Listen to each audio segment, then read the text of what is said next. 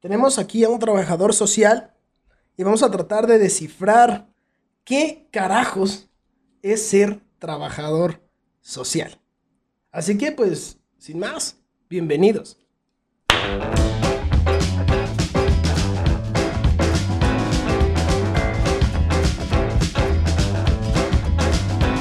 Hola, ¿qué tal a todos? Sean bienvenidos una vez más al viejo y triste tercer mundo. Mi nombre es Russo Palpater y al día de hoy aún, aún seguimos vivos. Damas y caballeros, episodio número 9 y está con nosotros Gerardo Paredes Guerrero. Gerardo, ¿cómo estás? Aquí todo bien, todo tranquilo. ¿Todo tranquilo? Sí. Sí. Muy bien, sobreviviendo la cuarentena, sobreviviendo la pandemia. Que ya ni es cuarentena, ¿no? ¿Cómo? Que la pandemia sobrevive a mí, porque eh, muchos me dicen, ¿y tú cómo has pasado la pandemia? No, es que yo he trabajado todos los días. Exactamente. Es cierto, o sea, era lo que te iba a comentar, que pues prácticamente es como si no fuera cuarentena, o sea, no, no dejas de, de elaborar, no, no hay pausas, no hay, no hay, no hay nada, o sea. Pasa algo muy curioso, porque normalmente en el área de, de trabajo social y este tipo de cosas nos tienen siempre a un lado. Y yo dije, ah, pues a huevo, voy a descansar. Y resulta que no, que somos este, primordiales para todo y que no podemos descansar. Y yo. Pero bueno, nada, la verdad para mí mejor porque he visto que mucha gente se está poniendo medio loca. Y pues yo, pues como he tenido un ritmo de vida bastante mm, normal, pues eh, yo, yo, yo, le he pasado bastante bien la pandemia hasta eso. Eh, trabajando normal, este, ya uno nada más limitando ciertas cosas, pero todo bien, aquí estamos. Mm, lo bueno es, o sea, me imagino que, que, has aprendido a vivir ya con cierta como salud mental, ¿no? A final de cuentas. ¿O no, no te toca a veces a ti sufrir como, como ese, esa cuestión de la ansiedad por la, tu misma labor, ¿no? O, Mm, fíjate que no tanto. Bueno, yo, yo no, no, lo veo así y aparte tampoco es que saliera tanto. O sea, sí tengo mis escapaditas y todo y sí salgo y me gusta viajar, pero en general esto que le dicen pandemia, yo le digo estilo de vida. sí, sí. Este, yo podría estar eh, aquí jugando este, un buen rato y pues ya el trabajo me distrae. Entonces... Pero no, de, por, por, estar encerrado no, no es tanto, y te digo, ya también ahorita se ha aflojado bastante. Los primeros tres, los primeros cuatro meses, de plano era del trabajo a la casa. No, no había intermedios ni hacía ninguna otra cosa. Este, ya después se fue aflojando un poquito hasta el botón rojo de aquí en Jalisco y ya otra vez lo pero ya igual no, no, no es lo mismo.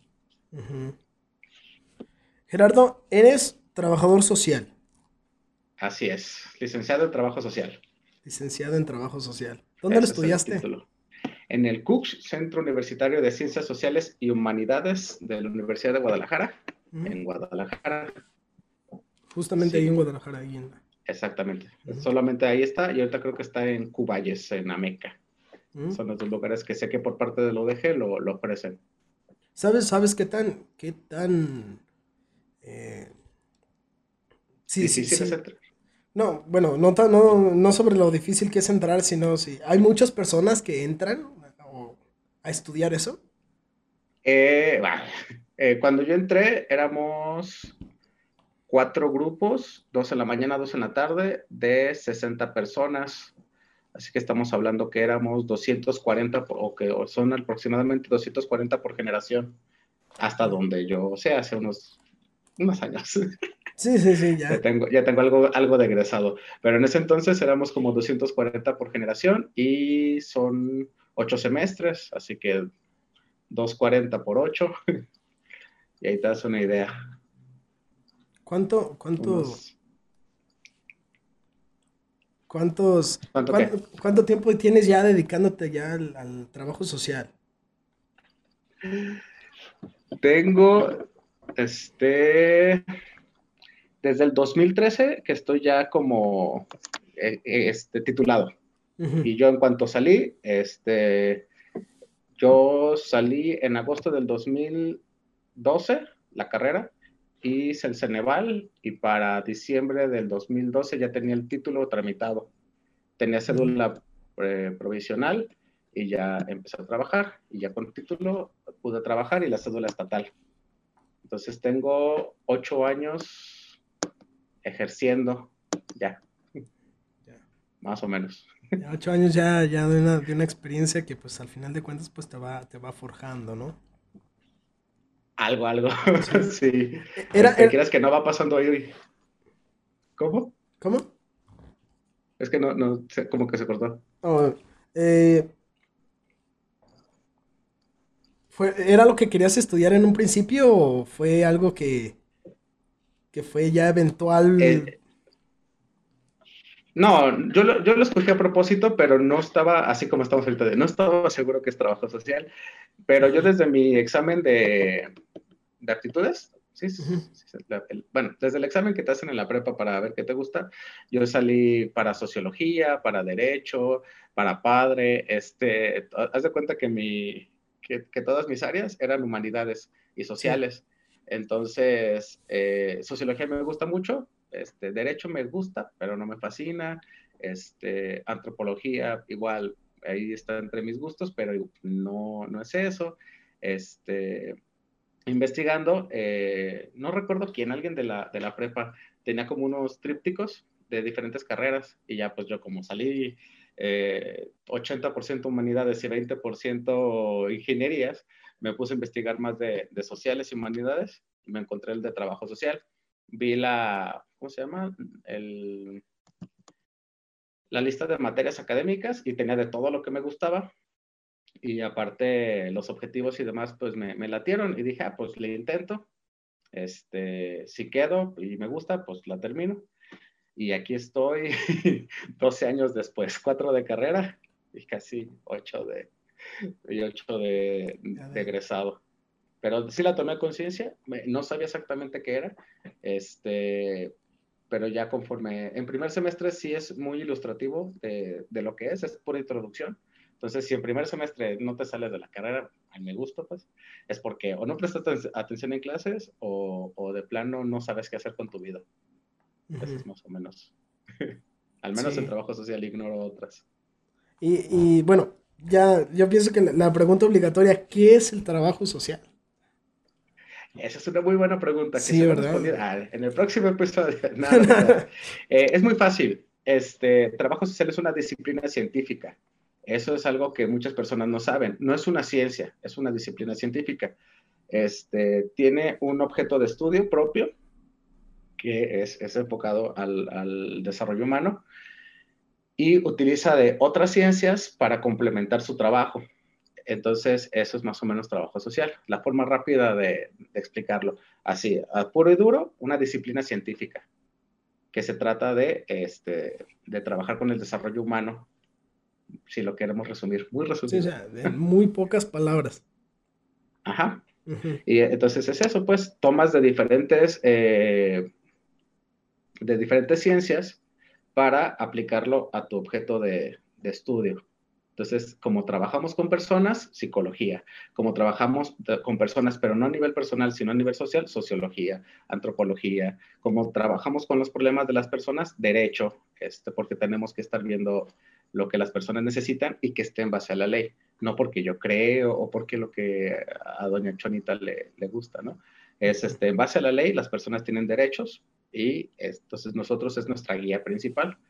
¿sí? Y así como esos, este, hay un montón y trabajo social tiene muchas eh, áreas de formación. Entonces, cada área de formación se une con otro tipo de, de áreas. Y ahí van, somos un plegoste de, de muchas, pero muy centrados en lo que queremos hacer. Y al final de cuentas, pues como tú lo dices, es el desarrollo humano. Ajá.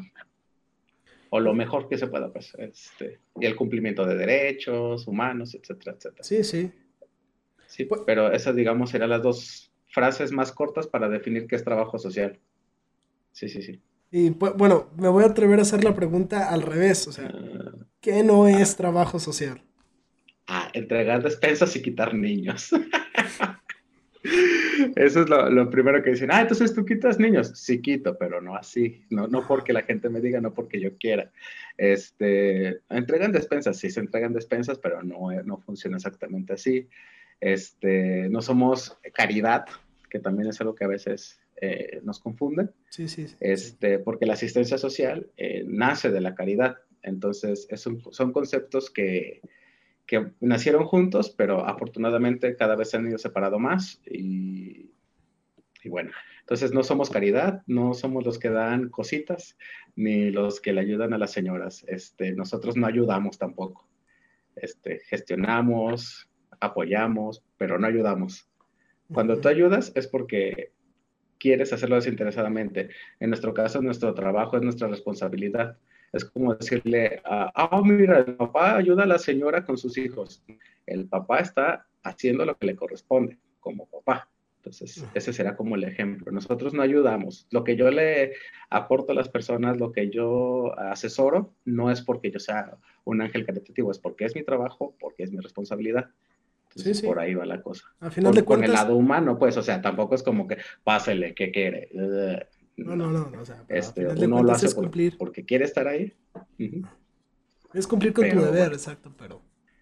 Exactamente, o sea, yo elegí la carrera, yo sabía de lo que se trataba, este, yo quiero estar ahí, entonces lo que yo aporto es porque quiero, pero al mismo tiempo es el derecho de la persona, no lo estoy haciendo por favor ni por ni porque le tenga lástima, no. Es su derecho y hay que cumplírselo. Y es mi trabajo. Ah, muy bien, bueno, pues esto fue todo, damas y caballeros. Eh, hemos terminado el episodio de hoy. No, no, eh, es, curioso, es curioso, es curioso, Jera. Bueno, es que a mí, a mí me, me, me, lo dejaste muy claro, pues, o sea, esto que mencionas, no sé, se me clarificó bastante. No, pero bueno, eh, continuando y haciendo un poco más serio. Sí, sí, sí. Eh, tú dices, bueno, o sea, aquí, aquí la psicología tiene, tiene mucho que ver, por ejemplo, en, el, lado, en el lado humano, en el lado... Eh, pero no, a veces, a veces no se confunde mucho con, la psicología, con el, con el dar terapia, ¿no? No, no, no. Mira, yo doy asesoría. Este, Puedo hacer intervención en crisis eh, en caso de, de que sea necesario, pero de una asesoría o de un proceso de, caso de trabajo social a terapia, hay, un mundo de diferencia. Este, yo eh, trabajo con las personas para que en su entorno haya un cambio o para brindar un mejora, algo mejoramiento, pero fuera de, en su entorno externo. Pero eh, si el entorno interno o si su propia percepción no, no tiene un tratamiento, este, pues no va a servir. Sí, por ejemplo, eh, si yo, si la persona necesita eh, medicamento, o sea, sin medicamento se va a morir. Entonces yo me encargo de la parte biológica y el medicamento que requiere, pues se le gestiona para que lo tenga, ¿no? Pero resulta que aparte del medicamento, pues la persona está en depresión porque la enfermedad es muy fuerte, porque no tiene, imagínate, no tiene dinero para, para, para costear su, su, trabajo. Entonces es el equipo multidisciplinario este, yo me encargo de la que persona tenga el material que necesita, el medicamento que necesita, y el psicólogo, psicóloga, eh, trata de que la persona esté este, lo más sana posible, pero ahora a nivel mental, la salud mental, pues. Entonces yo puedo dar acompañamiento, yo puedo dar asesorías, pero no es lo mismo que, una terapia. La terapia ya es un proceso más a fondo, eh, personal, ¿sí? Aunque lo mío también es personal, es en el entorno externo, entonces es algo que le puedes platicar a casi cualquier persona, ¿sí? Tú llegas con cualquier persona, no, pues estoy enfermo, pero no llegas con cualquier persona, ay, estoy deprimido, aunque debería, y se debería poder, pero no es, no es tan normal, no lo tenemos tan normalizado como sociedad. Sí, sí. Este, entonces, eh, son dos cosas diferentes y aunque damos calma y aunque este, eh, cierta seguridad y ciertas cosas que sí se puede confundir con psicología, el proceso al final de cuentas es muy diferente. Entonces, eh, también los contextos, las formas de llevar a cabo, las tareas que se dejan son muy diferentes. ¿Sí? yo, yo, yo, creo que sí se puede llegar a confundir algunas acciones, pero ya en casos más extremos no, no debería de haber algún problema para diferenciarlas. Jera, eh, me gustaría, me gustaría, no sé si nos, si nos pudieras platicar. Tú ya mencionaste de, del hecho de, no hablar sobre los casos eh, que has tratado. O sea, y yo comprendo, comprendo eso, lo respeto y lo entiendo, entiendo, entiendo los porqués. Pero bueno, o sea, sí me gustaría si nos pudieras compartir un poquito de la experiencia que es, o de la experiencia que tú tuviste al iniciar, al iniciar como, como trabajador social, tus primeras experiencias de trabajo, ¿cómo te sentiste? ¿No te sentiste nervioso? ¿No te sentiste eh, quizá abrumado, agobiado por... Porque a final de cuentas es una responsabilidad grande la que, la que tú conllevas, ¿no? O sea, se te ponen en tus manos muchas cosas. Sí, sí, sí. Ok, mira, eh, mi, ah, mi, proceso fue muy eh, gradual, fue, fue bastante cómodo, la verdad. Eh, yo inicié en lo que es el área asistencial, en lo que es apoyos y servicios y ahora sí que lo que la gente entiende de despensas y eso, pero apoyos, medicamentos, este, prótesis, sillas de ruedas. O sea, ese fue mi principal trabajo cuando yo empecé en el área en la que estoy. Posteriormente se abrió otra área de violencia familiar. Este, yo atendí uno o dos casos de violencia familiar, pero con apoyo de, de otras autoridades. Entonces no estaba yo solo y para cualquier cosa preguntaba. Sí da, no es miedo, es como se dice. Mm, pues, o sea, sí, sí, te da miedo, pues, eh, porque tienes algo nuevo y tienes la responsabilidad de personas, ¿no? A tu cargo. Pero yo también, no, yo no soy de los que no me quedo y, y qué tengo que hacer y que no sé qué. No, yo pregunto, oigan, tengo que hacer esto, ¿qué hay que hacer? y ya una autoridad superior me decía, ah, mira, tú puedes hacer esto, esto, esto, y aunque estás en el, y aunque esto no es tu área, tú puedes hacer estas actividades. O haz esta investigación y respalda lo, lo, que, lo que vamos a hacer, ¿no? Entonces, eh, tuve dos casos antes de, que hubiera la, lo de violencia intrafamiliar aquí en el pueblo. Y ya cuando se abrió lo de violencia, eh, contrataron a otra trabajadora social. Entonces, ella fue la que inició en los procesos de, de violencia este, pero la persona tuvo situaciones personales y se retiró. Y me dicen, oye, Jera, no hay otra persona que cubra aquí el área, no hay otro trabajador social que se quiera venir al pueblo. ¿Te lo avientas? Y yo, sí, pero de mientras. Y ese de mientras ya son casi seis años. pero igual, este, no, no, es por mala onda. Eh, la gente no, no quiere venirse a trabajar acá para donde estamos. Entonces, pues somos, los trabajadores sociales somos escasos, este, en todo sentido. somos pocos y hay mucha demanda. Este, y no nada más aquí, pasa en muchos lados. Entonces, eh, como yo ya tenía la experiencia y como de repente me hablaban de todas formas para apoyar, me fui fogueando. Ya cuando llegó lo de violencia ya a mi cargo, pues ya estaba como en casa. ya nada más me presentaron a los encargados de mis encargados de, por superiores, pues, como quien dice, y pues me capacitaron y aquí estoy trabajando violencia, discapacidad, adultos mayores, asistencial y lo que se te ocurra. Entonces, sí. Pues digo, fue, fue bastante natural. Sí, nunca sentiste, nunca tuviste alguna sensación de que a lo mejor algún caso te, sobrepasaba o, realmente te, puso en crisis? ¿Nunca, nunca eh, llegaste a estar en crisis? Sí, sí, sí. Este, más que un caso es la, situación, porque eh, aunque yo soy el, que normalmente lleva el acompañamiento de, las personas, eh, no soy el que toma la decisión ni soy el que firma. Este, hay, un superior mío que, es el que tiene que, que, estar firmando, el que tiene que estar validando todo lo que yo haga. Entonces, eh, también los casos no son como la gente piensa. Este, la, ley y el orden a mí me da mucha risa porque es bastante acertado. Este, que empiezan con un tema y acaban con una cosa que nada que ver y, cosas bien extrañas que te dejan como con la cabeza así de cómo pasó eso, cómo llegamos a eso. Entonces, la complejidad de los casos yo creo que es lo que más me... Mm, no, no crisis, pero sí me, sí, sí me conflictó mucho porque es, a ver, tengo esta persona haciendo esto, pero al mismo tiempo esto, y, y entonces, ¿quién es el culpable en este pedo? Sí, sí, sí. Y aparte también está la otra cosa, eh, la unidad de la atención a la violencia familiar, este, la gente piensa que, oh, es que no le dan de comer a su niño, llévenselo, ¿no? Y tenemos un reporte. Ah, es que el niño está sucio en la calle y no le dan de comer. No se lo pueden llevar. Y yo así de... Mm". O sea, se tiene que hacer toda una investigación y mientras no sea un delito, tenemos que apoyar a la familia. El problema es que hay familias que no se dejan apoyar. Así que es complicado porque mientras no es delito, estamos supervisando el caso, pero de lejitos. Pero la gente, oigan, ¿por qué no los quitan? Ya les dijimos, ya tienen mil reportes. Y les digo, es que no es delito. Pues, ¿qué están esperando? ¿Que los niños se mueran? Y yo, no, pero que casi se... No, no te Este, pero, o sea, uno tiene que llevar un seguimiento, uno tiene que ser muy paciente, este, recabar pruebas, porque también luego estas personas que, que se quejan por teléfono, luego, ah, ¿lo puedo utilizar como testigo? No, no me quiero meter en problemas con nadie.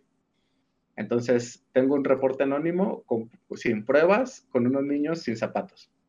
Mm. No, no, no es algo con lo que tú puedas proceder. No es para llevármelos a, una casa hogar. O sea, yo sé que no están bien, pero también la ley prevé que, se cumplan sus derechos y ellos tienen que estar con su familia de ser, de preferentemente. Este, y la pobreza no es delito. Entonces, hay familias que, no tienen ingresos económicos suficientes o que por estar trabajando dejan a los niños eh, solos. Entonces, ¿qué les digo yo? Dejen de trabajar y cuídenlos, pero se van a morir de hambre. Este, entonces, sí, e-, es una mediación bastante fuerte entre la sociedad, los casos, este, y ver que los niños realmente estén, estén bien. Inclusive hay adolescentillos que, también se buscan la mala vida, no es por culparlos, pero eh, ya, ya varias de sus decisiones ya son conscientes y la gente, hagan algo, este, lleve, a la gente le encantan los internados, aunque no exista, este, no sé, esa idea de México. este, llévenselo a un internado, y yo.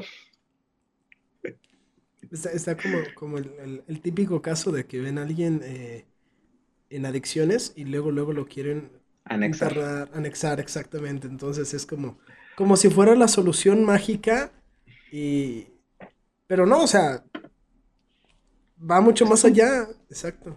El anexar es un pedazo del proceso, pero no, no lo es todo ni de chiste. De hecho, yo les digo centros de desintoxicación. O sea, un anexo es eso. Un lugar donde vas a limpiarte, vas a pasar el síndrome de abstinencia y si bien te va, vas a dejar de consumir por un tiempo.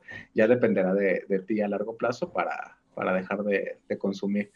Pero sí, también las adicciones, aquí no lo atendemos porque no tenemos psiquiatra, este, ni equipo multidisciplinario específico para eso, eso los, los derivo a otro lado. Pero la plática, la primera, sí, sí me la trato de aventar con los papás, porque también les digo, las adicciones no es más que una persona que refleja los problemas de la familia. Si la familia no cambia, cuando vuelva la persona, van a tener el mismo problema, ya sea con él o con otra persona. Eso, este, ¿eso en el 100% de los casos? Eh, bueno, no se puede asegurar, pero es un, o sea, las mismas familias se hacen adictas a, la persona. este, cada quien toma un rol, por ejemplo, este, la mamá se hace este, María Magdalena, llora atrás de sus hijos, atrás de su hijo, este, adicto, el papá se la pasa regañando y se vuelve como parte de, sus, de su personalidad. Este, estar regañando, estar cuidando, estar atendiendo al hijo con algún problema. Y el hijo está cómodo con eso, ¿sí? ¿Por qué? Porque te drogas, te gritan y se acabó el problema. Entonces tú sabes que si te aguantas una gritadera, te puedes seguir drogando. Sí, pero no es una fórmula prehecha, ni te voy a decir que son todos, pero sí, o sea, las familias tienen que atenderse cuando es adicción, tienen que ser todos. O sea, sí, porque al final de cuentas, pues la adicción está, está inmersa en el sistema familiar, ¿no? Entonces, Exactamente. Se, arraiga y ya también hay tipos de drogas, hay diferentes situaciones, o sea, sí, sí, sí es más complicado, pero, pero un porcentaje, o por lo menos la, si se atiende de forma básica, pues la familia sí tiene mucho que ver. Este, ahí sí te diría que el 99% de los casos en adolescentes entre 13 y 20 años, este, la familia sí tiene mucho que ver, porque pues si la familia no está atenta, si la familia no, no se tiene buena comunicación, pues ¿Qué va a pasar ahí? No hay de dónde agarrarse, no hay como... Así es. O sea, e-, eres adolescente, no tienes idea de lo que quieres, hay drogas y pues ahí te quedas. Entonces, sí, hay un poquito de todo, pero, pero sí, la, familia tiende mucho a, repetir patrones. Este, a mí me, ha tocado que muchos, eh, muchas personas me comentan que tienen como, no me lo dicen así, ya, ya es traducción mía, pero tienen muchos disparadores. Este, hubo una persona que me decía, cada vez que, que vuelo, que llueve, me drogo. Entonces, todo, todo el tiempo de lluvias se la pasa ahí con la marihuana. Este, otro que cuando me siento triste fumo para ya no sentirme triste. Entonces ya tiene una emoción enlazada al, a, la droga, ¿no? Sí, sí. Este, y así pues, o sea, hay, ellos mismos se generan un rito para, para consumir. Y es curioso porque es bastante común. O sea, cada quien me platica un rito diferente, pero va para lo mismo, va para las mismas, eh, por los mismos pedazos, por las mismas costumbres pese a que son diferentes drogas, a que son diferentes personas. Sí. Entonces, algo hay por ahí.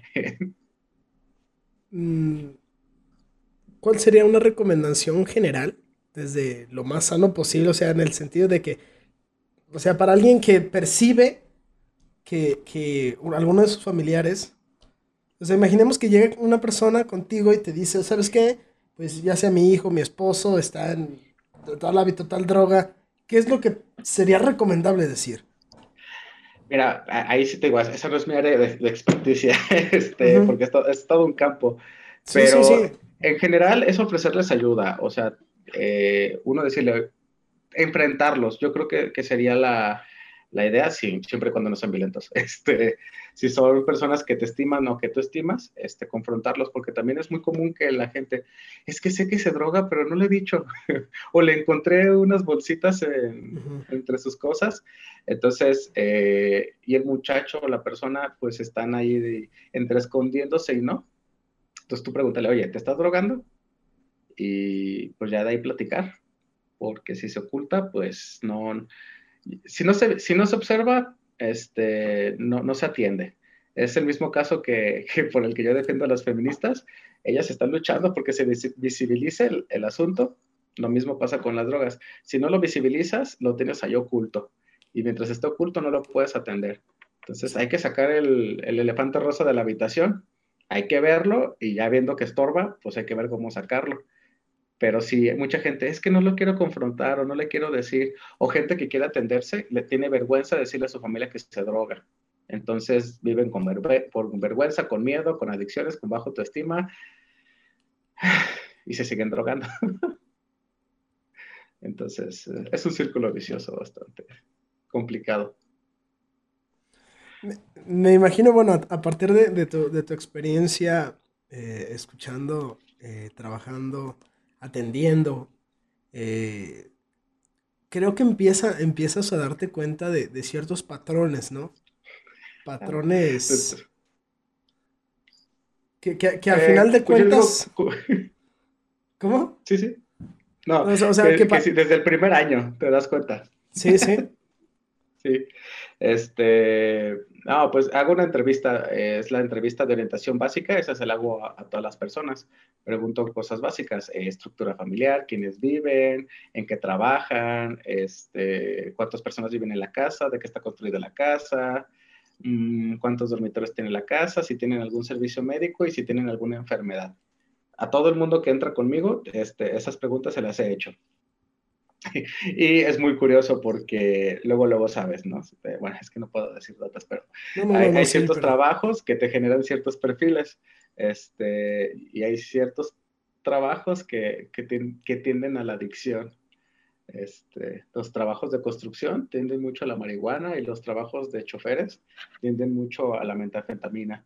Este, ahí sí, a tanteo, pero con una base te diría que un 40% de, los trabajadores, por lo menos me, han comentado que han consumido o consumen alguna droga. Este, a grosso modo y a tanteo, pero no muy lejos de la realidad. Este, y eso es una práctica bastante común y, que de hecho la, no, se, no se esconde. Este, está como socialmente aceptada, pero sigue siendo como debajo de la mesa. Eh, hay chistes del perico y chistes de la marihuana y chistes de esas cosas, y los comparten y, los ponen. Entonces, en cada chiste hay un poquito de verdad. Y, y que más allá de todas esas cuestiones de las adicciones, pues se llevan a cabo y al final de cuentas son relaciones interpersonales, o sea, alrededor de eso. Y en las relaciones interpersonales empiezan a surgir códigos y empieza a haber códigos de relacionadas a ellas. Por ejemplo, en, cuanto a la marihuana tenemos esto de las 420, por ejemplo, por mencionar un ejemplo, ¿no? Sí, sí, Pero Habrá, habrá seguramente, sin, sin lugar a dudas, muchos más códigos en... en... ¿Sí? Sí, sí, sí. Ah, ahí te digo, yo no, no me meto mucho este, en esos asuntos porque también son otras cosas. Pero sí, este, todo genera un código y todo tiene una cultura. Este, y esa misma cultura tiene sus, sus propias eh, Y pues ellos mismos van creando ahí ciertas mm, lazos, ciertos lazos, porque también eso de las amistades que se drogan juntos, hijos, man. Parece chiste, pero, pero es bastante. Este, tengo por ahí parejas que dicen, no, es que yo no consumía, pero me junté con ella y ella consumía y ahora ya consumo.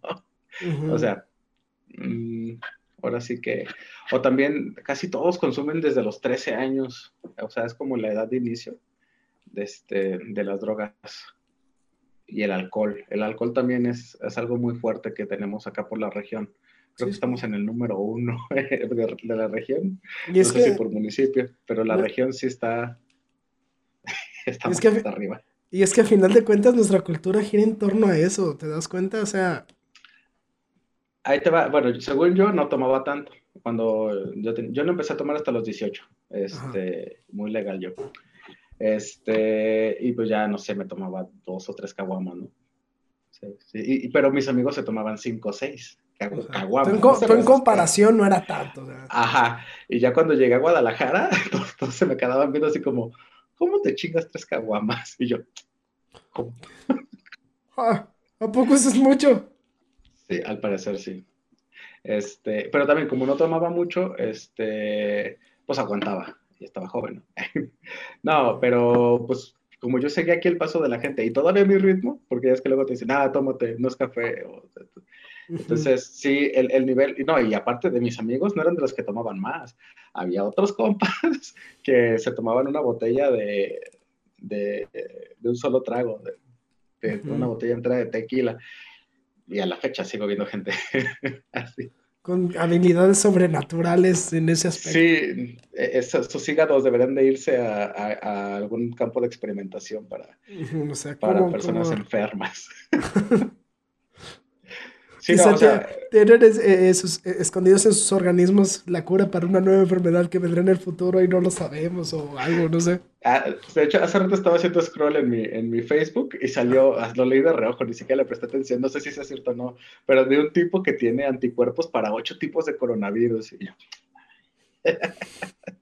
Al rato lo googleo, este, ah. estaba estaba ahí tonteando cuando lo vi y solamente dije, va a ser falso. Y ya cuando le di vi que sí era como de, un lugar decente, de una... Algo que podría parecer creíble. Ajá. No sé, Aristegui Noticias o algo así, pero como le, di muy rápido, eh, actualicé la página y ya no me apareció. Pero así van a ser estas personas. No, pero aquí el alcoholismo en la zona, eh, más allá de las drogas, yo creo que el alcoholismo es más difícil. Y también como es gradual, muchas veces no lo, pues no lo perciben, pues porque empiezan a decir, ah, una caguama, dos caguamas, tres caguamas. Luego, es que no tomo todos los días, tomo cada fin de semana, nomás tomo las fiestas. Este, sí, sí. 20, 30 años después, ya toman todos los días, pero como se les hizo costumbre, pues fueron cayendo poco a poco y cuando menos te acuerdas, pues ya. Y, al final de, al final de cuentas, pues es, esta cuestión del alcoholismo, pues es una, es una adicción que, que no se estigmatiza tanto como otras. Desgraciadamente, pero igual el tabaco, este, igual esas dos son, son bastante fuertes. Es, como porque es legal, pues. Exactamente, exacto. A ver ahora con la marihuana cómo nos va. Este, a favor, pero, pero de todas formas, más allá de la sociedad, yo creo que como individuos no tenemos límites, no nos ponemos límites. Este, y, abusamos en general.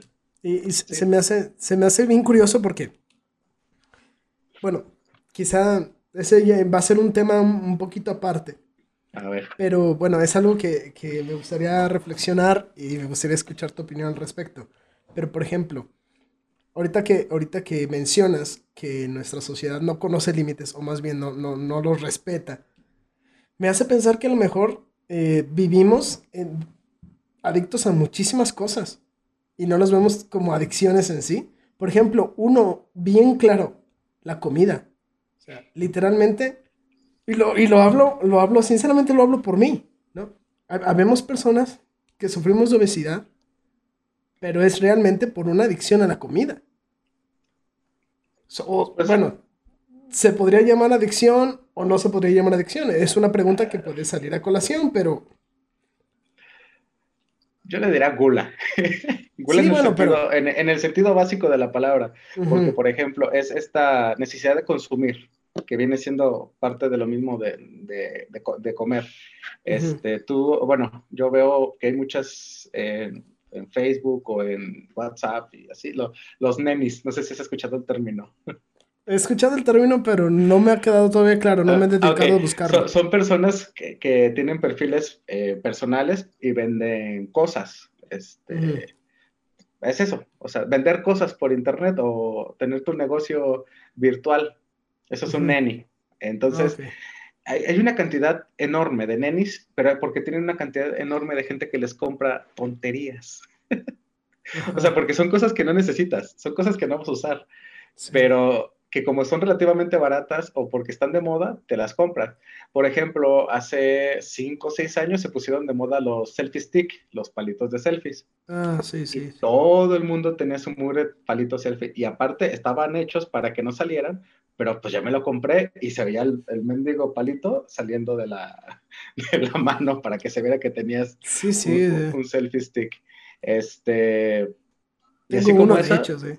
Pues, si te lo compraste hace 4 o 5 años. Sí, y sí, lo usaste claro. y lo usaste dos veces, ¿estás seguro? Sí. Porque era, era, la cosa más incómoda del mundo. No recuerdo haberlo usado tres veces, pero bueno. A mí, bueno, yo salía con, con unos amigos que tenían y cuando me tocaba tomar la foto era como, güey, qué vergüenza agarrar este pedo. y había unos... Había unos que tenían un botón en, en el bastón para que... Y tomaban la foto y todo. Ajá. Sí, sí, sí. Este, costaban como 100 pesos o 150. Entonces, imagínate cuántos no se compraron. Esa gente se volvió, no millonaria, pero sí, sí se... Hizo su agosto. Ah, exactamente. Sí, sí. Y, en, en, un aparato, en una cosa que ahorita no se necesita, nadie lo, nadie lo usa. Porque todavía los celulares no tenían la, la, la cámara delantera, la cámara de selfies. Ajá. Entonces, te digo, eh, yo más que hay, más que una adicción, sí vería como una sociedad de consumo, como gula, este, en el sentido de que quiero, quiero, quiero, pero no más por, por acaparar. Entonces, esa necesidad de tener, tener, tener y de tener lo que está de moda. Entonces, si tú tienes, volvemos, eh, es que la autoestima siempre, caemos a lo mismo. Si tu autoestima es baja, si tú tienes que estar demostrando en Internet tu valía, pues tienes que sacarlo de moda, tienes que sacar la botella cara, tienes que sacar la ropa fina, este, la foto bonita del amanecer tomándote un café en una casa, o sea, esas cosas parecen clichés, pero ya la gente se, estresa por tomarlo. El otro día le tomé una foto a, una copa de vino, fui a comer un lugar, y yo no subo muchas cosas, entonces cuando subo algo siempre tengo buena recepción en mis redes. Este, y me dice un, amigo, ¿dónde andas? Y otro amigo, este, ¿por qué subes fotos de niña? Este, o sea, ya están catalogados todo. O sea, las, mujeres son las que suben fotos de comida de los restaurantes a los que van. Y yo, pues, entonces, ¿yo que tengo que subir o qué? Eso sí, Entonces, e, ese consumo de, de, redes, TikTok, es súper adictivo. Creo que ya tocaron ese tema en, en algún punto. O sea, como en alguno de tus podcasts, recuerdo haberlo escuchado, son videos de 10 segundos, 20 segundos, 30 segundos, consumes y consumes y consumes. Incluso muchas de las prácticas de, de, los jovencitos hoy en día, este, ¿viste este video? ¿Viste este meme? ¿Viste esto? ¿Viste esto? Todo el tiempo están saturados de información, pero es información banal. Entonces, eh, ¿qué te queda? Eh, yo estaba hablando el otro día con otro amigo y, oye, ¿recuerdas cuándo fue el Charlie Kane? El Charlie Kane, ¿te acuerdas? Que estabas... Eh, que Shake, algo así. Algo así, no, recuerdo. estaba toda la gente normal y un vato con un disfraz empezando como tun, tun, tun, tun, tun, y de repente la canción eh, rompía la tensión y todos estaban. Ah, sí, sí. Creo que fue el 2015, ya hasta se me fue. Yo soy malo recordando estos años, pero. 2014, algo así. Y yo siento que fue hace 20 años. Entonces, los memes son como, como pirotecnia. Los truenas, los ves, te ríes y pasan a, a mejor vida. Y ese es el nivel de atención que tenemos ahorita. es, esas son las pláticas de, la gente. Entonces, imagínate las relaciones interpersonales, pues a, qué nivel están llegando, pues no, no hay una interacción real. Este, también estaba viendo, bueno, soy malo para recordar autores, hay alguien cítelo aquí abajo cuando lo, cuando lo pongan. hay, hay, un autor que maneja que eh, para el cerebro, eh, una investigación pues, este, nuestro, nuestro círculo social es de alrededor de 150 personas. La persona 151 que tú conozcas este, va a estar fuera de ese, de, ese, de ese círculo que tú puedes manejar y ya no está en tu ámbito social, ya no, ya no pertenece a tu ámbito social inconscientemente. No es que tú digas, voy a dejar de hablarle a Juanito. Simplemente, si Juanito y tú tienen un horario diferente y tú te empiezas a llenar de otras personas, va a llegar un punto en el que, en que Juanito se va a convertir en la persona 151 y va a quedar fuera de tu radar. Entonces tu cerebro solamente puede eh, aceptar la información de una cantidad limitada de personas. Pero entonces, imagínate yo, en el trabajo tengo 10 compañeros con los que convivo a diario, más 15 que los veo de vez en cuando en la casa somos cinco, más mis cuñadas, más mis sobrinos, ya somos, no sé, 30. Entonces, de pura familia, yo que tengo una familia chica, te estoy hablando que tengo de 50 a 70, entre familia y trabajo. Entonces, imagínate una persona normal, este, que con una familia grande, no tiene mucho círculo social que ampliar, o abandonas a parte de tu familia, o tienes este, a, tus, a tu segunda familia o la familia externa que vendrán siendo amigos o pareja nueva. Entonces, no sé si te ha pasado, pues, pero eso, por eso las personas de secundaria, de prepa, de universidad, una vez que terminan, dicen es que ya no se van a volver a ver igual, porque en el momento en el, que pasa un tiempo, ya no, ya no están en tu círculo, ¿sí? Los considera, los tienes ahí, pero a menos de que sean muy, muy buenos amigos, este, van a salir van a ser de tu círculo social y no es algo malo, es algo natural, pero es algo que no lo hacemos consciente. Entonces, este, después te pasa el autor, pero, pero investigación seria, 100% real. no, es, interesante andar, andar en, todas estas cuestiones.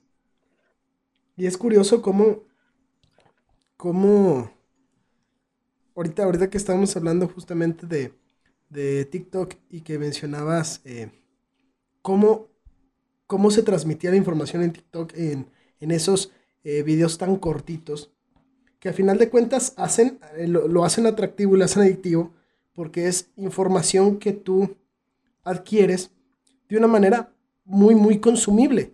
¿sí? No tienes que... O sea, es bien curioso porque los videos al ser tan cortos, no inviertes tanta cantidad de tiempo ni requiere tanto esfuerzo ni atención prolongada, ¿no? Pero a final de cuentas es curioso porque puedes pasarte una hora entera viendo TikToks. O más, ya he visto O más, o sea, sí, pero, pero no puedes pasarte a media hora a veces leyendo un libro.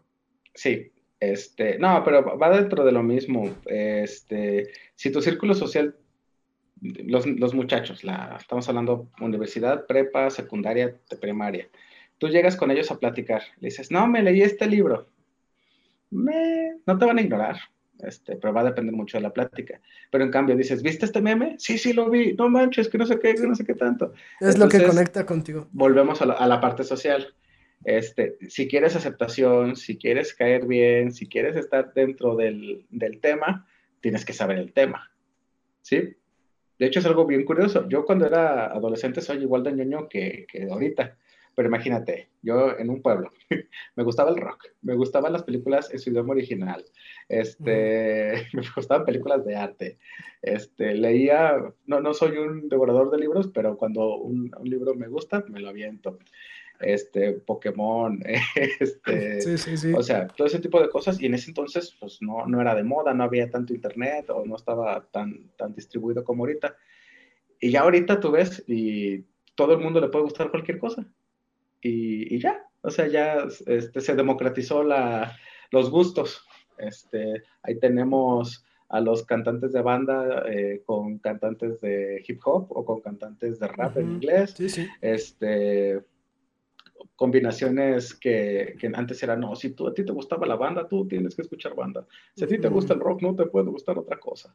Entonces, era como todo segmentado y ahorita es como, combínalo a ver qué pasa. Sí, sí, o sea, inclusive, inclusive hay memes que retratan eh, esta realidad de cómo años atrás, si a ti te gustaba, por ejemplo, Naruto o cualquier anime, o sea, eras, eras visto, eras, eras visto como un otaku, como el raro, como... Y, muy pocos se querían juntar contigo porque eras el raro, a menos que fueran otros considerados raros, ¿no? Y ahora al final de cuentas es normal que todos hablen de Naruto y que todos vean Dragon Ball y hablan de Dragon Ball Super y... y... Sí, sí, se democratizó todo eso. Así es, este, y ya pues como todo está al alcance de todos, pues ya no importa y está bien. Sí, sí. Pero porque también te permite un poquito más de cultura, porque quieras que no, el, anime, las caricaturas gringas, este, tienen, tienen su aportación, al final de cuentas, igual que, que, bueno, la mexicana, fíjate que ha estado un poco débil, pero, pero tiene sus joyitas por ahí guardadas.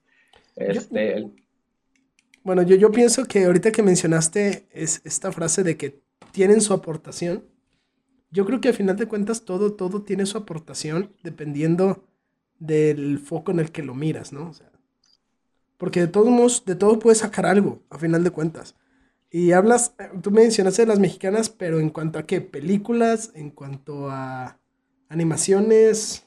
A todo, series y demás. Este, por ejemplo, El Chavo del Ocho fue un parteaguas, Esa cosa, este, en su tiempo, eh, todo el mundo lo veía. Y cuando digo todo el mundo, está doblado al coreano, está doblado. Sí, sí, o sea, está... doblado a, mil idiomas y era un humor muy, muy tranquilo. Y bueno, en su tiempo, pues bastante aceptable. Este, este es un legado de México para el mundo. Suena chiste, pero es de veras. Este, las películas del cine de oro de, de México eh, son muy buenas. Este, y de ahí tenemos una terrible decadencia. pues no, no hay muchas caricaturas mexicanas que tú digas, esto es lo que nos hace ser mexicanos. O películas que tú digas, bueno, un trasfondo. Y, y que creo que de mm, hecho, de pues hecho lo hay, pero no se difunde. Eh, bueno, eh, películas recientes, a mí me gusta mucho, se llama Sueño en otro idioma. No sé si lo has visto. Está, bueno, podemos hacer comerciales. Ah, está en la plataforma de, de, la A a la Z. Este, se, llama Sueño en tu idioma 10 de 10, buenísima película. Habla sobre eh, una lengua indígena que está a punto de desaparecer. Solo quedan tres personas que habrá, eh, es una lengua inventada para la película, pero es en referencia. Solo quedan tres personas que saben hablar, se llama Sicril, el idioma. Este, y un, un un, lingüista va a la aldea donde están estas personas para que para investigar la lengua. Y como explican en la película, no soy lingüista, este, al parecer la forma más fácil de, estudiar una lengua es hacer que dos personas se empiecen a platicar y de esa forma puedes traducir y generar los patrones de, de lenguaje, ¿no? Pero de esas tres personas, dos están peleados a muerte. y son personas ya de la tercera edad. Entonces, aparte, son medio tercos. Bueno, uno es medio terco, uno sí quiere arreglar el problema, pero el otro dice, no, yo, yo hablo con doña Pachita, pero con aquel no hablo. Pero a la mitad de la película, cuando ya está como tomando el proyecto del chavo, este, eh, spoilers, eh, ya cuando está tomando forma el, el, trabajo, Doña Pachita se muere, entonces solo quedan los dos peleados este, y ya, hasta ahí te la dejo, pero es muy buena película, tiene una buena cinematografía, tiene buena fotografía, este, es muy light, dura como, creo que dos horas, pero se te pasa como si nada, esa está muy buena. Este, es que dura un tiempo ahorita viendo películas mexicanas, justamente para eso. Este, porque decía, ¿cómo no va a haber películas buenas? Y me encontré esa. Hay otra que se llama Los Güeros. Es un, no sé, un rat trip, eh, no sé cómo se dice en español. es, cuando vas de viaje con alguien, esas películas que, como Logan, este, que se suben a un carro y, van parando por estaciones, solo que es en la Ciudad de México. Se trata de dos hermanos, uno es güero y uno es moreno. Este, pero las dos dicen los güeros, porque güerito, porque bueno, sí, sí. este, México, ¿no? Este, el güero vive con su mamá, creo que en Veracruz, pero se empieza a portar mal y lo manda con su hermano a la Ciudad de México y su hermano estudia filosofía y letras o algo así y está en todas esas cosas de tomas de, auditorios y, todo eso. Y lo único que los une es una banda de música que les pone a su papá. Entonces ellos cuando van como en el carro, van, a, profundizan más en los, en los personajes, se llama Los Güeros, búscala. Es muy simple, no tiene ningún sentido de trasfondo, es una, un viaje entre hermanos, súper sencillita, pero te quedas... Oh, hay otra de, de, unas personas, ay, no me acuerdo cómo se llama, esa te la debo, pero es este, en, en, un hospital, dos mujeres se conocen, pero una de ellas tiene una enfermedad terminal, este, y la otra está empezando también con cáncer, me parece, y se hacen súper mejores amigas, y la historia está muy buena, eso te la, te, después te doy el título, pero pero también está así de... sí, sí te, sí te llega al corazón. Sí. Está, está, muy bueno, está muy bueno. Este, pero no son populares, no, no son cosas que tú veas en la tele, no son cosas que veas este, en general. Entonces, uno las busca, yo, bueno, ahí está. Pero entonces todo eso también tiene que ver con trabajo social, por eso las veo. Me acordé de otra película. Ajá. Se llama Guten Tag Ramón. Es un compa que, Guten Tag, Ramón, buenos días Ramón en alemán. Ah, El compa intentó meterse a Estados Unidos, este, pero no lo logró. Y, el, amigo, el primo de un amigo tenía una prima ah, en, en, Alemania. Y cuando el compa llega allá, la, la señora se mudó. y el güey no sabe ni madres de, de alemán y ya una señora se le encuentra y le busca una traductora y ya se trata de, de la, la, señora adoptando a un mexicano. Nada, no, adoptando no. Pero también está muy bien. La migración también es un tema de trabajo social. Este, entonces, no creas, todo, todo, lo que me llega a mí por algún motivo es. Pero está, está muy está divertida y, y, y, está, está bien, está bien. Y más recientemente, eh, la que nominaron los Oscars para ver si entraba a Mejor Película Extranjera se llama Ya no estoy aquí. No sé si la viste. No, no me tocó. Netflix. Eh, se trata de una subcultura de, de, los barrios de Monterrey que se llama los cumbias. Son estos cholitos con, con las patillas hasta acá, que no sé si uh que se ponen las patillas hasta acá, y usan playeras y, bailan como, como este... Oh, sí, sí, sí, sí. y todo eso. Está muy, muy buena. Es una película lenta con toda la... Con, tienes que verla con paciencia y saber que vas a ver una cosa lenta. Pero la, todo el tiempo pasa, hay una, no voy a dar spoilers, pero es, una historia muy básica, pero está muy bien llevada. Este, habla de migración, habla de cuando el, narco entró al, a, Monterrey. Ellos eran pandillas de cholos, o sea, tenían ahí sus droguitas y todo este pedo, pero eh, protegían su barrio. Entonces va habiendo un pequeño degrade de fondo. Es, es, la historia de un muchacho, te la van contando, pero de fondo, no sé, se escucha en la radio, se ve en la tele, que narcos toman esto, que a punta de pistola, no sé qué. Eh, y, ya de, de, trasfondo hasta que te alcanza la realidad. Este, y aparte, eh, no sé si alguna vez has ido a Monterrey, pero en Monterrey las casas ricas están como en un valle y están abajo. Y entre más arriba de las casas vivas, más pobre esto. Por lo menos hay un barrio que está así hasta arriba. Entonces, toda la película se desarrolla, bueno, la mayoría de la película se desarrolla en los barrios bajos y todo el tiempo estás viendo el Monterrey rico de fondo pero todo el tiempo, todo el tiempo está ahí. este, tú tienes el primer plano y, y Monterrey acá. el Monterrey bonito de, que todo el mundo presume que está muy bonito. Este, entonces es muy curioso y esa película también está muy buena, es muy lenta, no es para todo el público, pero habla de, de, subculturas, habla de, cambios emocionales. De hecho, ya no estoy aquí, es un buenísimo título, nomás por el título le doy 10, este, porque al final, al final el chavo tiene que, él, él se dice que es terco, entonces eh, es como, él, está orgulloso de ser terco y de nunca traicionarse, y al final tiene que cambiar porque la vida no es fácil. Entonces, el ya no estoy aquí porque él migra a Estados Unidos también. Pareciera que hace referencia al cambio de residencia, cuando es el cambio este, emocional que él, que él vive al final de la película, de tener que abandonar su, su subcultura. Pero, pero, pero, al final este, se da una secuencia de baile hermosa y no, no, no. Este, todo, lo artístico, todo lo artístico del cine.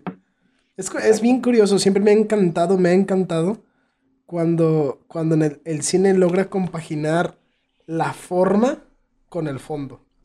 O sea, y que la misma forma te cuenta el fondo de las cosas. Eso, es, eso se me ha hecho increíble siempre. Y no siempre se logra, ¿eh? No, no, no. no todos lo logran, pero... Este, y luego son temas complejos, todo, porque, bueno, el cine comercial, pues este, normalmente es la aventura del héroe. Este, Ese es uno de los arcos principales, cuando no son emocionales básicos, porque hasta para lo emocional son súper, súper básicos. Este, y ese es un tema súper raro, o, esas películas de arte que dices, eh, ¿qué, qué, de qué estamos hablando? ¿O de qué trata esta película? De nada, simplemente quisieron retratar este, una, una situación. Y, y, cuando te logra llegar un mensaje o la película te hace clic, la verdad es que, que, sí, que sí llega. O, es bien curioso cuando, cuando todo se vuelve forma, pero se vuelve una forma muy poco convencional. Que, y entonces se vuelve el fondo, el contenido se vuelve algo ambiguo. Y entonces, no te sigo. Hora de aventura. Ah. O sea, Hora de Aventura, Hora de Aventura está ambiguísimo. O sea, hay, hay episodios que tú te quedas, bueno, ¿esto qué significó? ¿Por qué lo metieron? ¿Por qué hicieron esto? Y al final se me hace, yo creo que es una, que es una estrategia hecha a modo. O sea, queremos vernos profundos, vamos a hacer algo que no tenga un significado aparente para que la gente diga, oh, es que seguramente tiene que haber un significado en, en el fondo y y oh, esto es muy profundo. O, otra cosa que también es, por ejemplo, eh, Ricky Morty. Eh. Por ejemplo, que maneja. Eh, bueno, no me voy a meter ahí, pero sí. tiene, tiene, tiene un poquito de, de, contenido, o sea, sí te pone a pensar o, o, o, a teorizar ciertas cosas, pero, pero, o sea, de hecho, de eso a que realmente sea profundo, creo que ahí hay un trecho que, que, tal vez podría ser cuestionable yo, yo he platicado con algunas personas y he estado viendo videos de Ricky Morty. No me voy a meter porque ese es más de, de ciencias duras. este, pero la primera temporada, a lo que me platican las personas que, que saben del tema, eh, eh, es ampliamente probable o, o, las teorías que manejan ahí tienen un porqué y, y es no hay una negativa científica para la mayoría de las cosas que, que, manejan en la, en la, serie. O sea, tiene una investigación de trasfondo, es como de Big Bang Theory. O sea, todo lo que hablan, el 99% de las cosas tiene un trasfondo de verdad y el contexto que le dan es como, ¿what? Ajá, sí, sí, sí. Entonces, este, utilizan la ciencia para, para temas bien complejos este, y bien tontos, pero al mismo tiempo súper raros, como la, ubicas el, el, del perro que lo hacen inteligente no, no, me he visto Big Bang Theory tan, tan... Eh, tienen un perrito ellos, y, y el, y, pero está bien tonto. Y el papá le dice, quiero que este perro sepa hacer algo. Y Rick le pone un traje y el perro lo, lo hace, lo, lo mega evoluciona. Oh, ya, ya, ya, ya. Este, Pensé que estabas hablando de Big Bang Theory, no, estabas hablando de Ricky Morty. Sí, ah, no, Ricky Morty, perdón, me Sí, sí, vi el episodio del, del perrito y que terminan ah, dominando al planeta. Sí, pero fíjate, o sea, ahí toman un, un tema bien sensible castrar a los perros está bien. Eh, ¿Cierto? O sea, no, bueno, sensible, no es la palabra sensible, pero, o sea, es un tema súper X, pero que al mismo tiempo no los traumas a los pobres animales. Sí, sí. Si te pones a pensar o lo sobrepiensas y... Y, y aún mejor, cuando hacen el robotcito que su única meta en la vida es cortar la mantequilla y servirle. O sea, qué triste. El, robot tiene conciencia de que su única labor en la vida es hacer eso. Sí, sí, o sea. El de que te digan, tu única labor es respirar. ¿Qué? O sea, Es, que sí, sí, sí. Y, es que, y es que es lo curioso de todo ese tipo de, series o, o películas que te plantean una realidad completamente disonante en ese sentido de que no, o sea, si eres demasiado realista vas a decir, ah, eso son mentiras, ¿no? Típico argumento de, de papá ante, ante las caricaturas. Es que son caricaturas. Pero, o sea, si te planteas esa realidad, o sea, te, te plasma tu realidad, pero dada la vuelta. Pero al mismo tiempo está basado en teorías que, que pueden sí, sí, ser verdad. O sea, sí, sí, sí. O sea, te muestra tu realidad, pero sin la cortina de lo rutinario a veces. Ajá. O sea, estamos acostumbrados a que nos levantamos y vamos a trabajo, regresamos, eh, eh, convivimos un rato con la familia, reímos, nos peleamos y eso es la rutina diaria, diaria, diaria, que a veces nos olvidamos de, cosas más profundas. Por ejemplo, este sentido de que, ah, bueno, es un robot. Ok, es un, es un robot que su, que su única función es cortar la mantequilla y servirla. Ah, no hay pedo, no hay pedo. Pero, o sea, tú te pones a pensar, o sea, ser ese robot y, y ser consciente de que tu única función es, es hacer eso. Es triste, es triste. ¿Es triste? ¿Qué pasa cuando ya no haya mantequilla? Se te acabó tu, tu meta sí, sí. O sea, es, y, pasa muy parecido a los futbolistas. O sea, ¿qué pasa cuando ya no puedes jugar fútbol? No, se deprime. sí, sí, sí, sí. Porque tu único objetivo, tu, lo único para que. Lo que para vivías. Lo que vivías ya, ya no hay, ya no existe, ya se esfumó y, lo único que te queda es recordar y, hablar empecinadamente una y otra vez de todo lo que hiciste, todo lo que viviste, hasta el cansancio de las personas que te están escuchando. Sí, sí. Hay, mucha gente que, se la, el típico señor que se la, se la pasa platicando sus logros. Y yo así, ahí yo estuve, yo hice esto. Así de, qué triste porque ya no haces nada. O sea, no, no porque lo platiques, para mí, pues yo lo escucho, pero, ¿qué tienes ahorita? ¿Qué, es lo que te mantiene con vida? ¿De qué estás haciendo? ¿Se te acabó la mantequilla? exactamente. y, justamente por eso muchas he escuchado últimamente de la importancia de ponerte metas que no vayas a cumplir. O que sea posible que no vayas a cumplir. ¿Por qué? Porque eso, eso te va a mantener siempre con una meta, con un, con un porqué, con una ocupación. Si llega un momento, o sea, si te, estableces una meta demasiado, demasiado cumplible, cumplible, pues va a llegar un momento en el que la vas a cumplir y ya, y, todo, y todo para lo que ves estado trabajando, todo tu enfoque, toda tu concentración, pues eh, se logró, se, se, se, se satisfizo. Es un, es un, verbo demasiado complicado, pero eh, se, se, concretó en eso, ya se logró y ya, ¿qué, qué más sigue, no? Sí, Sí, de hecho, e, eso pasa muy seguido y es algo que se está trabajando también desde el gobierno, este, lo que es la, el envejecimiento activo. Este, ahorita con coronavirus, pero justamente es algo que se ha venido trabajando desde hace mucho tiempo, que las personas tengan actividades este, y, que tengan una vejez digna. Este, tengamos, ya llegaremos a eso, esperen. Sí. Y sí, tener actividades, tener este, hobbies, uh, trabajos, es importante.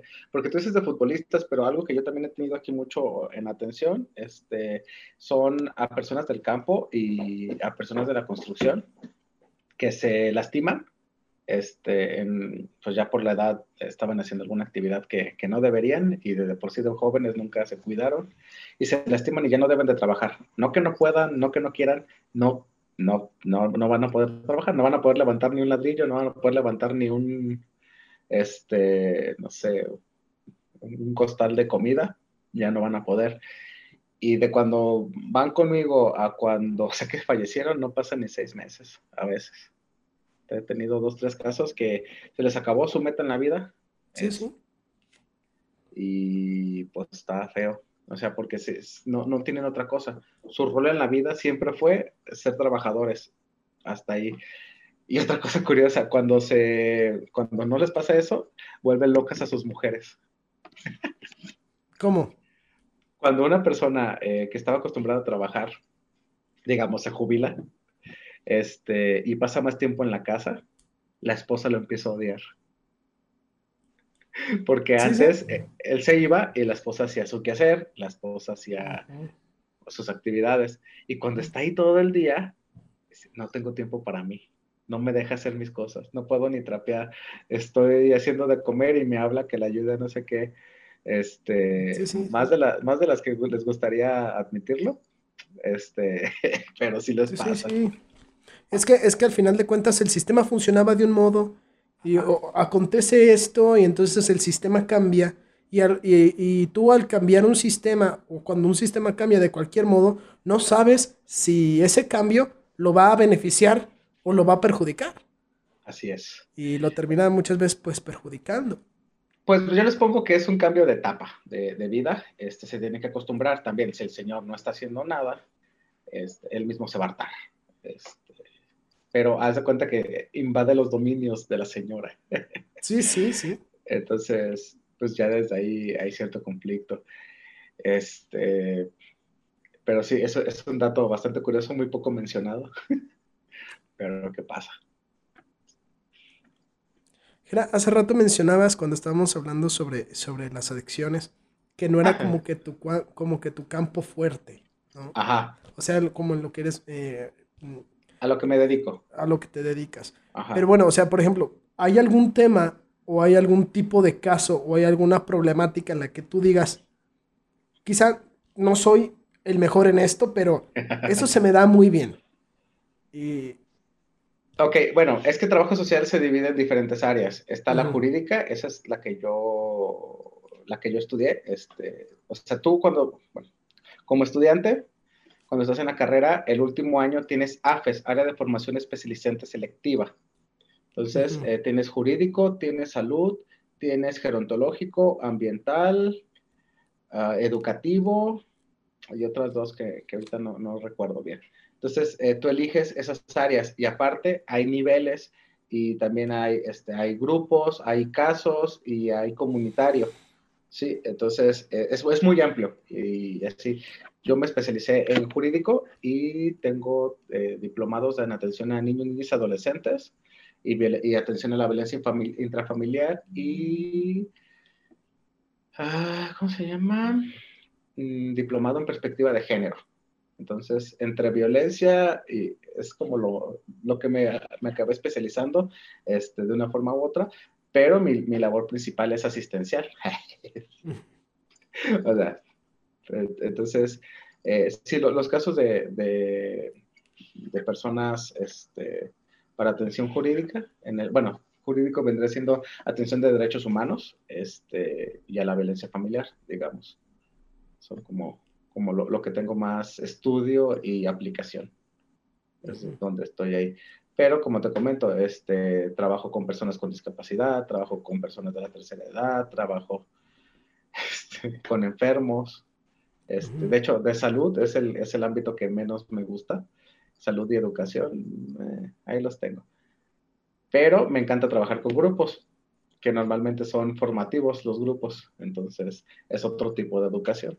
Pero lo que es el, educativo no, no, no, me late, pero en grupos trabajo súper, súper a gusto también. Campamentos, es la mejor cosa del mundo. no sé si alguna vez fuiste a un campamento tú. Mm, campamento, campamento en sí, no. Eh, me ha mm. tocado Estar como pues en, retiros y cosas así, pero así en un campamento, campamento, no. Ah, no, los retiros espirituales es parecido, pero eh, cambia, cambia, cambia. No, pero en los campamentos se, hace una muy buena dinámica. Este, ahí generas lazos, se te sube la autoestima un montón, este, las actividades todo el día estás eh, haciendo algo, entonces tienes poco tiempo para para pensar en otra cosa. Son de una semana. si fueran de un mes. no, y una semana, una semana es muchísimo. Sí, no, de hecho, a, mí se me pasan en, frega cuando vamos de campamento. Este, los chavos, las, bueno, son mixtos, pero al dormir se separan. Los chavos y las chavas generan unas interacciones bien chidas. Este, gente con la que no acostumbrabas porque se te obligan a ciertas cosas. Este, los grupos son obligatorios. Nada de que ella es mi amigo y que él es mi... No, donde te tocó y tienes que convivir con ellos. Entonces te obligan a salir de tu zona de confort y como hay actividades estructuradas todo el tiempo, las personas van este, desarrollándose. Ahí se hace una sana competencia, se hace una competencia bien sin chiste, pero los muchachos con tal de ganar, van con todo. Sí, sí. Este, Entonces, el trabajo en grupos para mí es el de, los más bonitos, de los más, que corta ese pedazo, de los más enriquecedores, la palabra bonita, ¿no? Este, pero lo que más trabajo, pues sí, es violencia eh, familiar. Eh, con las mujeres eh, es la, mayoría, la mayor parte, los hombres ya están empezando a acercarse a, a, recibir atención. Ya el estigma está bajando, afortunadamente, porque, bueno, la, violencia es de las dos partes. Este, si bien las mujeres son las principales receptoras, este, no son las únicas y también hay que, hay que aceptarlo. Y igual, de igual manera, últimamente, curioso, algo muy curioso es que muchos eh, generadores se están arrimando a, solicitar ayuda, a decir, oigan, es que estoy así, y, pero ya no quiero, y te quiero, dejar de hacerle daño a mi pareja. O sea, las personas que generan la violencia están... están empezando a arrimarse a hombres. Este, es, es, raro, es poco común, pero ya afortunadamente ya se está dando. Este, pues ya es un avance, ya, ya es, Sí, sí, sí, grandísimo. es algo más. Sí, y, y los hombres violentados también, eh, porque las mujeres sobre todo es violencia psicológica lo que ejercen.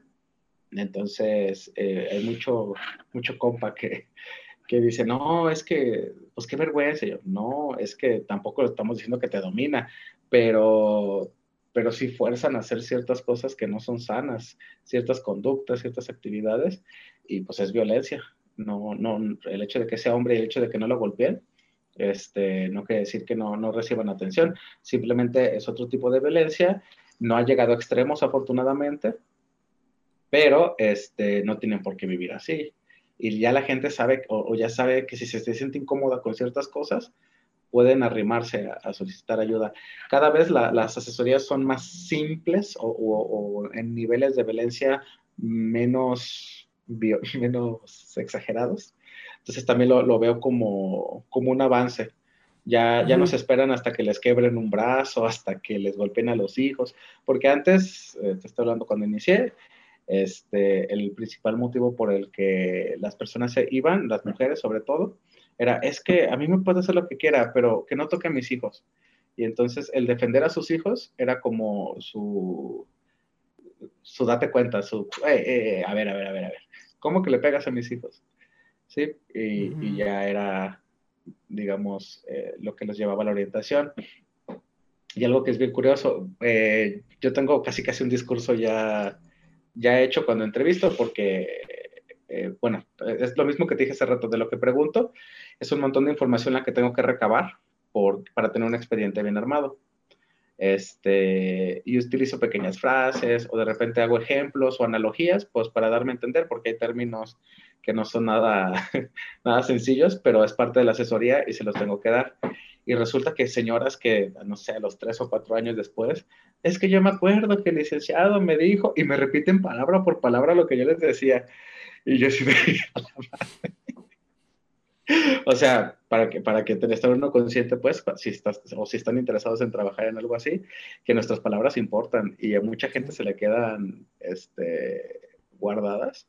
Y yo estaba así, de, es que esa señora la atendí hace tres años y normalmente cuando son de violencia, uh, si son de violencia básica, nada, de violencia eh, que no llegó a, violencia física, los atiendo una vez, este, porque no se va a levantar denuncia o porque no se va a hacer algo, algo más allá de la atención en el, en, el área. Entonces tenemos a la abogada, tenemos a, a, la psicóloga, ya los paso y si el caso se, se resuelve o la señora va a tomar... Eh, ciertas acciones, ya no ocupa pasar conmigo.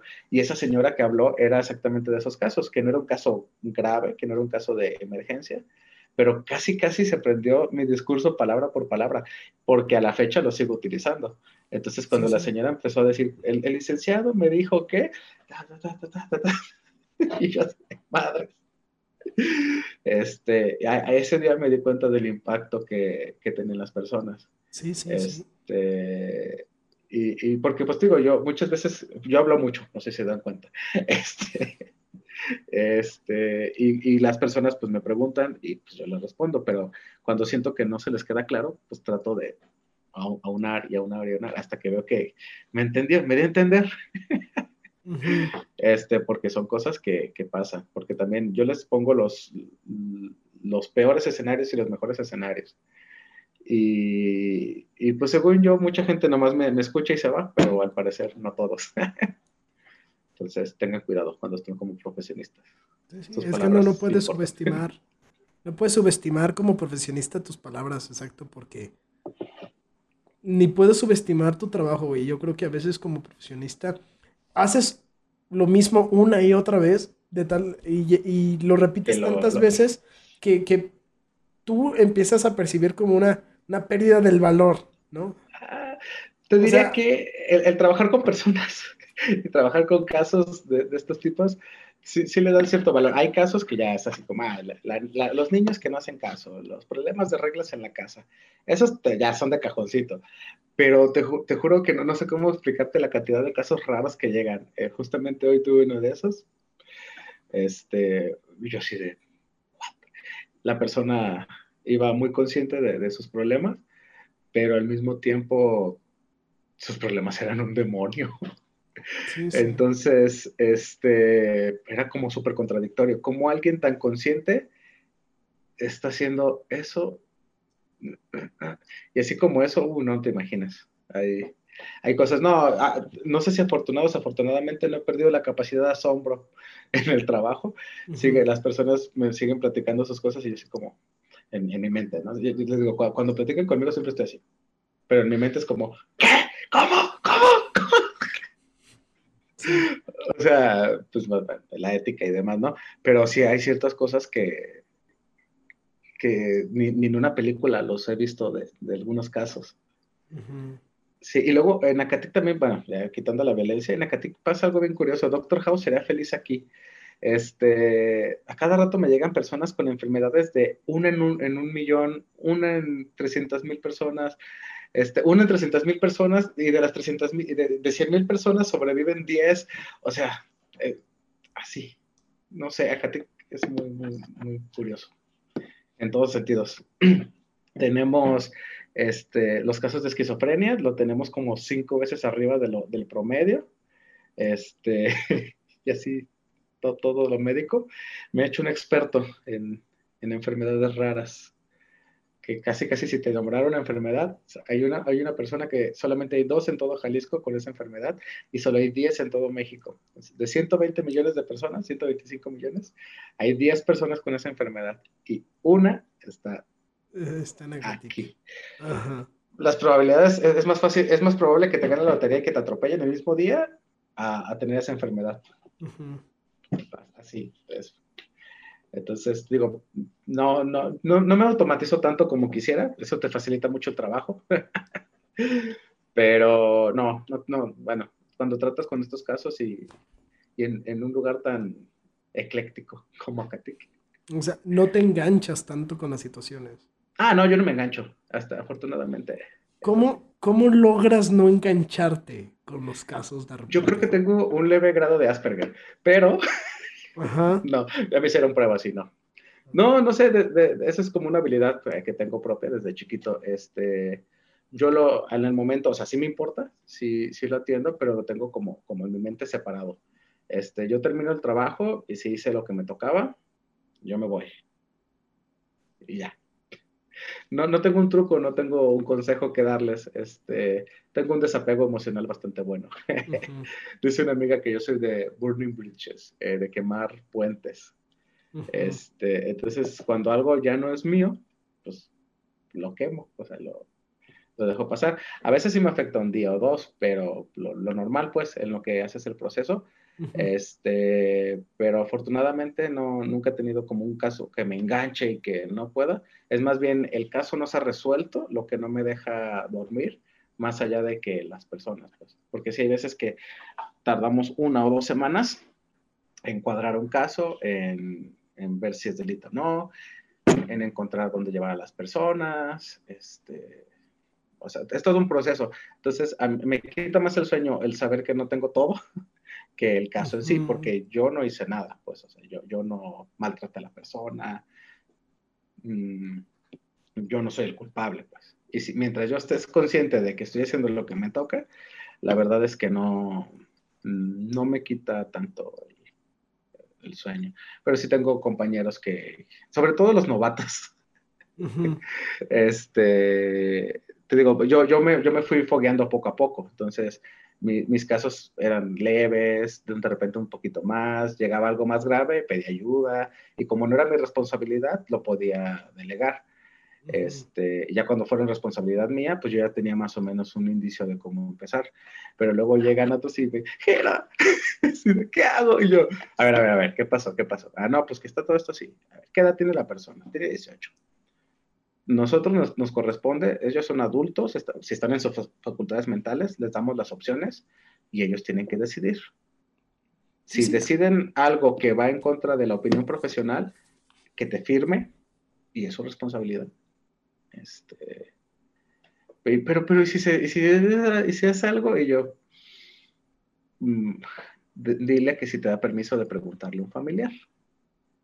Sí, sí, o sea, o sea hay, aprendes como a establecer como un muro de hasta aquí estoy yo, hasta aquí eres tú, ¿sí? Sí, es que me, eh, hay, bueno, eh, eh, en, la, en la ley de servidores públicos es diferente ser un servidor público a, ser este, un, un, ser humano cualquiera, no, a ser un, ¿cómo se dice? Un ciudadano. Cuando tú, eres cuando tú eres un ciudadano, tú puedes hacer todo lo que la, la Constitución no te, no te prohíba o lo que el reglamento no te prohíba. Cuando tú eres un servidor público, tú solamente puedes hacer lo que te faculta la ley.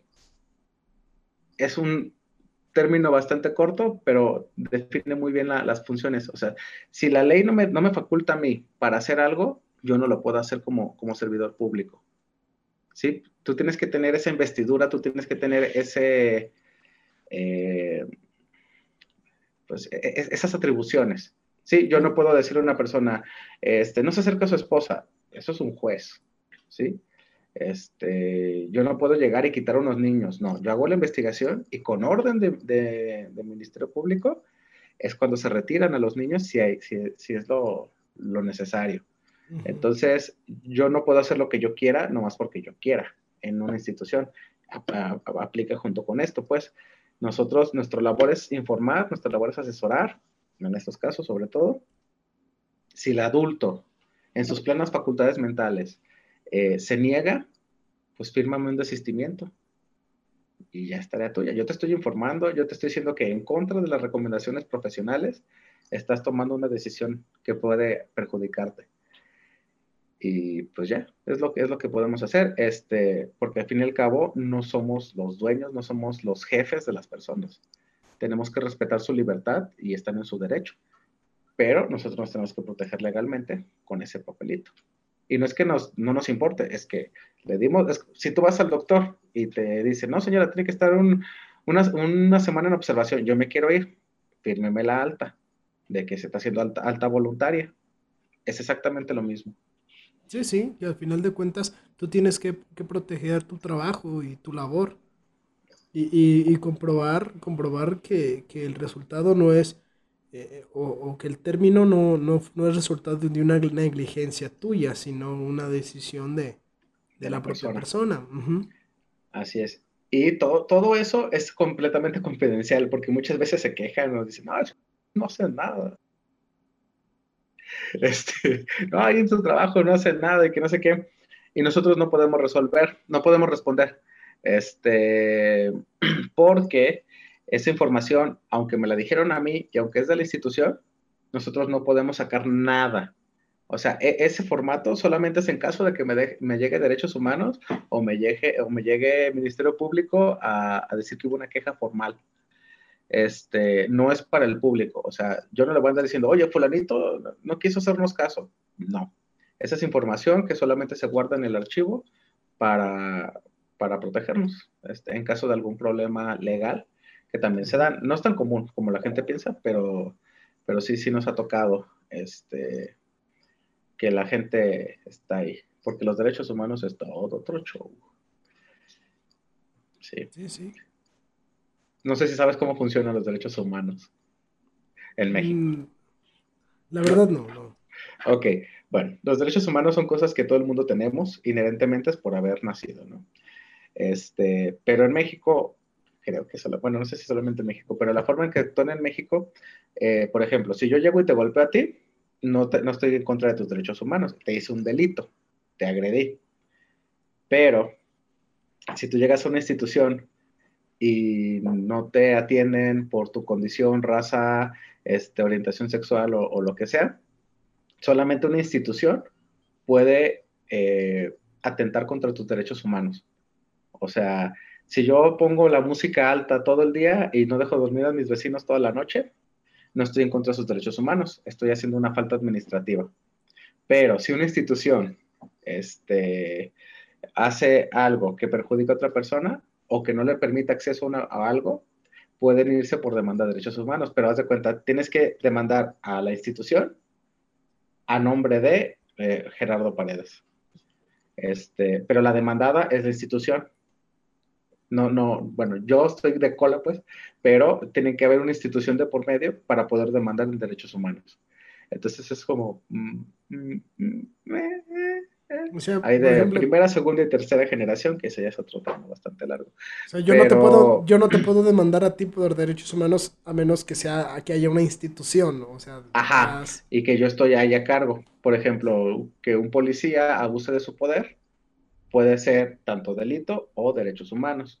Ahí puede haber alguna, eh, alguna cosa este, que te nieguen algún servicio médico, es, también ahí puede ser ya de derechos humanos. Mm, en la escuela, es, eh, ahorita el, el, más común es que los profes golpeen a los niños. Este, este es como de, chiste, pero pues sigue pasando. Eh, ahí se demanda a la SEP, digamos, y a, nombre del, del, profe, pues. Él como profesor es lo que se demanda, pues, lo que se, lo que se requiere. Sí, pero los derechos humanos están un poco raros. ¿Y en otros países la situación cómo es? Es más o, menos... Mm, es que no sabría decirte, pero es que son como ejemplos que me han dado. Eh, para no mentirte, eso me lo dejas de tarea, pero sí sé que van más encaminados. Por ejemplo, Estados Unidos no está adherido a, todo lo, a todas las cosas de derechos humanos. Ellos manejan sus enmiendas y dentro de las enmiendas es más o menos lo mismo que derechos humanos. Este, y en Europa este, lo utilizan más como guía para generar leyes eh, que, te favorezcan a tener los derechos humanos.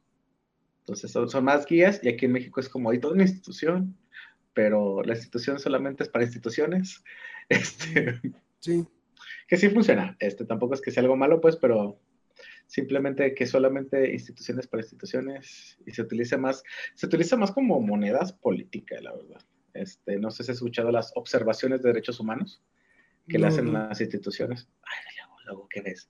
No, haz de cuenta, si yo me, ah, pues de cuenta, si, si se quejan conmigo de algo que yo hice o, no hice, puede ser por acción o por omisión, este, a, mi institución le va a llegar un, un requerimiento, unas eh, recomendaciones para que, para que mejore el, el trato a las personas. Este, hay que ser más accesibles con las personas con discapacidad. Hay que evitar este, comentarios machistas o si de plano salí en, en, la denuncia, en la demanda muy desfavorable, dicha persona se solicita que sea destituido de su cargo. Así. Este, o si es, no es tan grave, pero sigue siendo algo que, se demostró que existe, te pueden decir, no sé, eh, que la persona tome un curso de equidad de género, que la persona acuda a terapia. Este, entonces, hacen más recomendaciones los derechos humanos en, México, que está bien, repito, pero déjame te investigo en otros países, pero sí está un poquito me porque la gente piensa, oh, te voy a demandar en derechos humanos y yo, pues demande. no, pues este, muchas veces quieren que uno haga cosas que no van o que no, como te digo, si no están dentro de mi perfil, si no están dentro de mis atribuciones, no las voy a hacer. O luego que dicen, no, es que a fulanito sí le dan y a mí no me dan. Fulanito me trajo, ah, porque aparte la, la segunda parte de ser trabajador social es la burocracia. Ajá. Ah, de papeleo que te llenas, ¿eh? Este. Eh, ese es otro. Eh, en asistencial, que te digo que es la, labor que, hago con más frecuencia, es un problemón, porque necesita los papeles de las personas. O sea, mi trabajo como trabajador social es demostrar quién necesita, para qué necesita, por qué lo necesita, para cuándo necesita, qué es lo que necesita. ¿Cómo lo compruebo? Con la credencial y la CUR demuestro quién es la persona. ¿Qué necesita? Necesito que venga dicho por un doctor o una persona especialista de lo, de lo que es. ¿Para qué? Tiene que venir, bueno, no, para no está necesario, pero ahí normalmente te lo ponen en el resumen médico. ¿Y qué necesitar? Pues requiero ya sea la, ah, la receta o la orden médica de lo que se ocupa. Esos papelitos no me lo entregan. Eh, y el comprobante de domicilio. Hijo de la fregada. El otro día me entregaron uno del 2011. Yo lo ocupo de 90 días. Y yo, ¿cómo guardo el del 2011? O sea, no tenía sentido. No tenía ningún o sea, ¿por qué, te, ¿por qué te entrego uno del 2011 y no uno del mes pasado, no? O sea... Tú todavía en el 2020 puedo fingir con el coronavirus, ahorita con eso me permiten casi todo.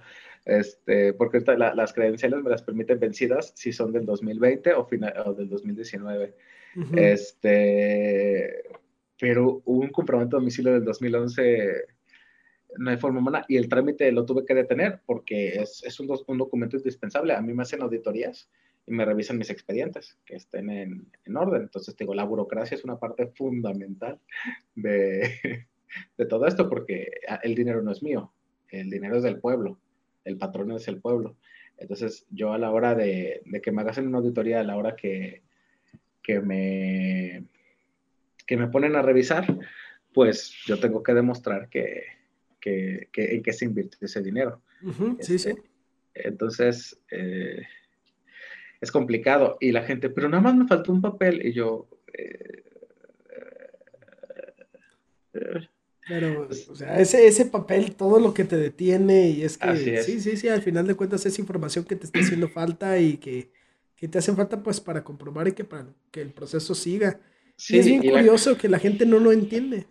No, no, no, no, y no, no, y no lo entienden, o sea, e, es, no los culpo, pues porque son procedimientos eh, que no tienen en su vida diaria pero yo soy bastante accesible y, les doy chance y les digo, pero no, no, no, no, no, no hay forma de, que toda la gente se ponga al corriente con eso.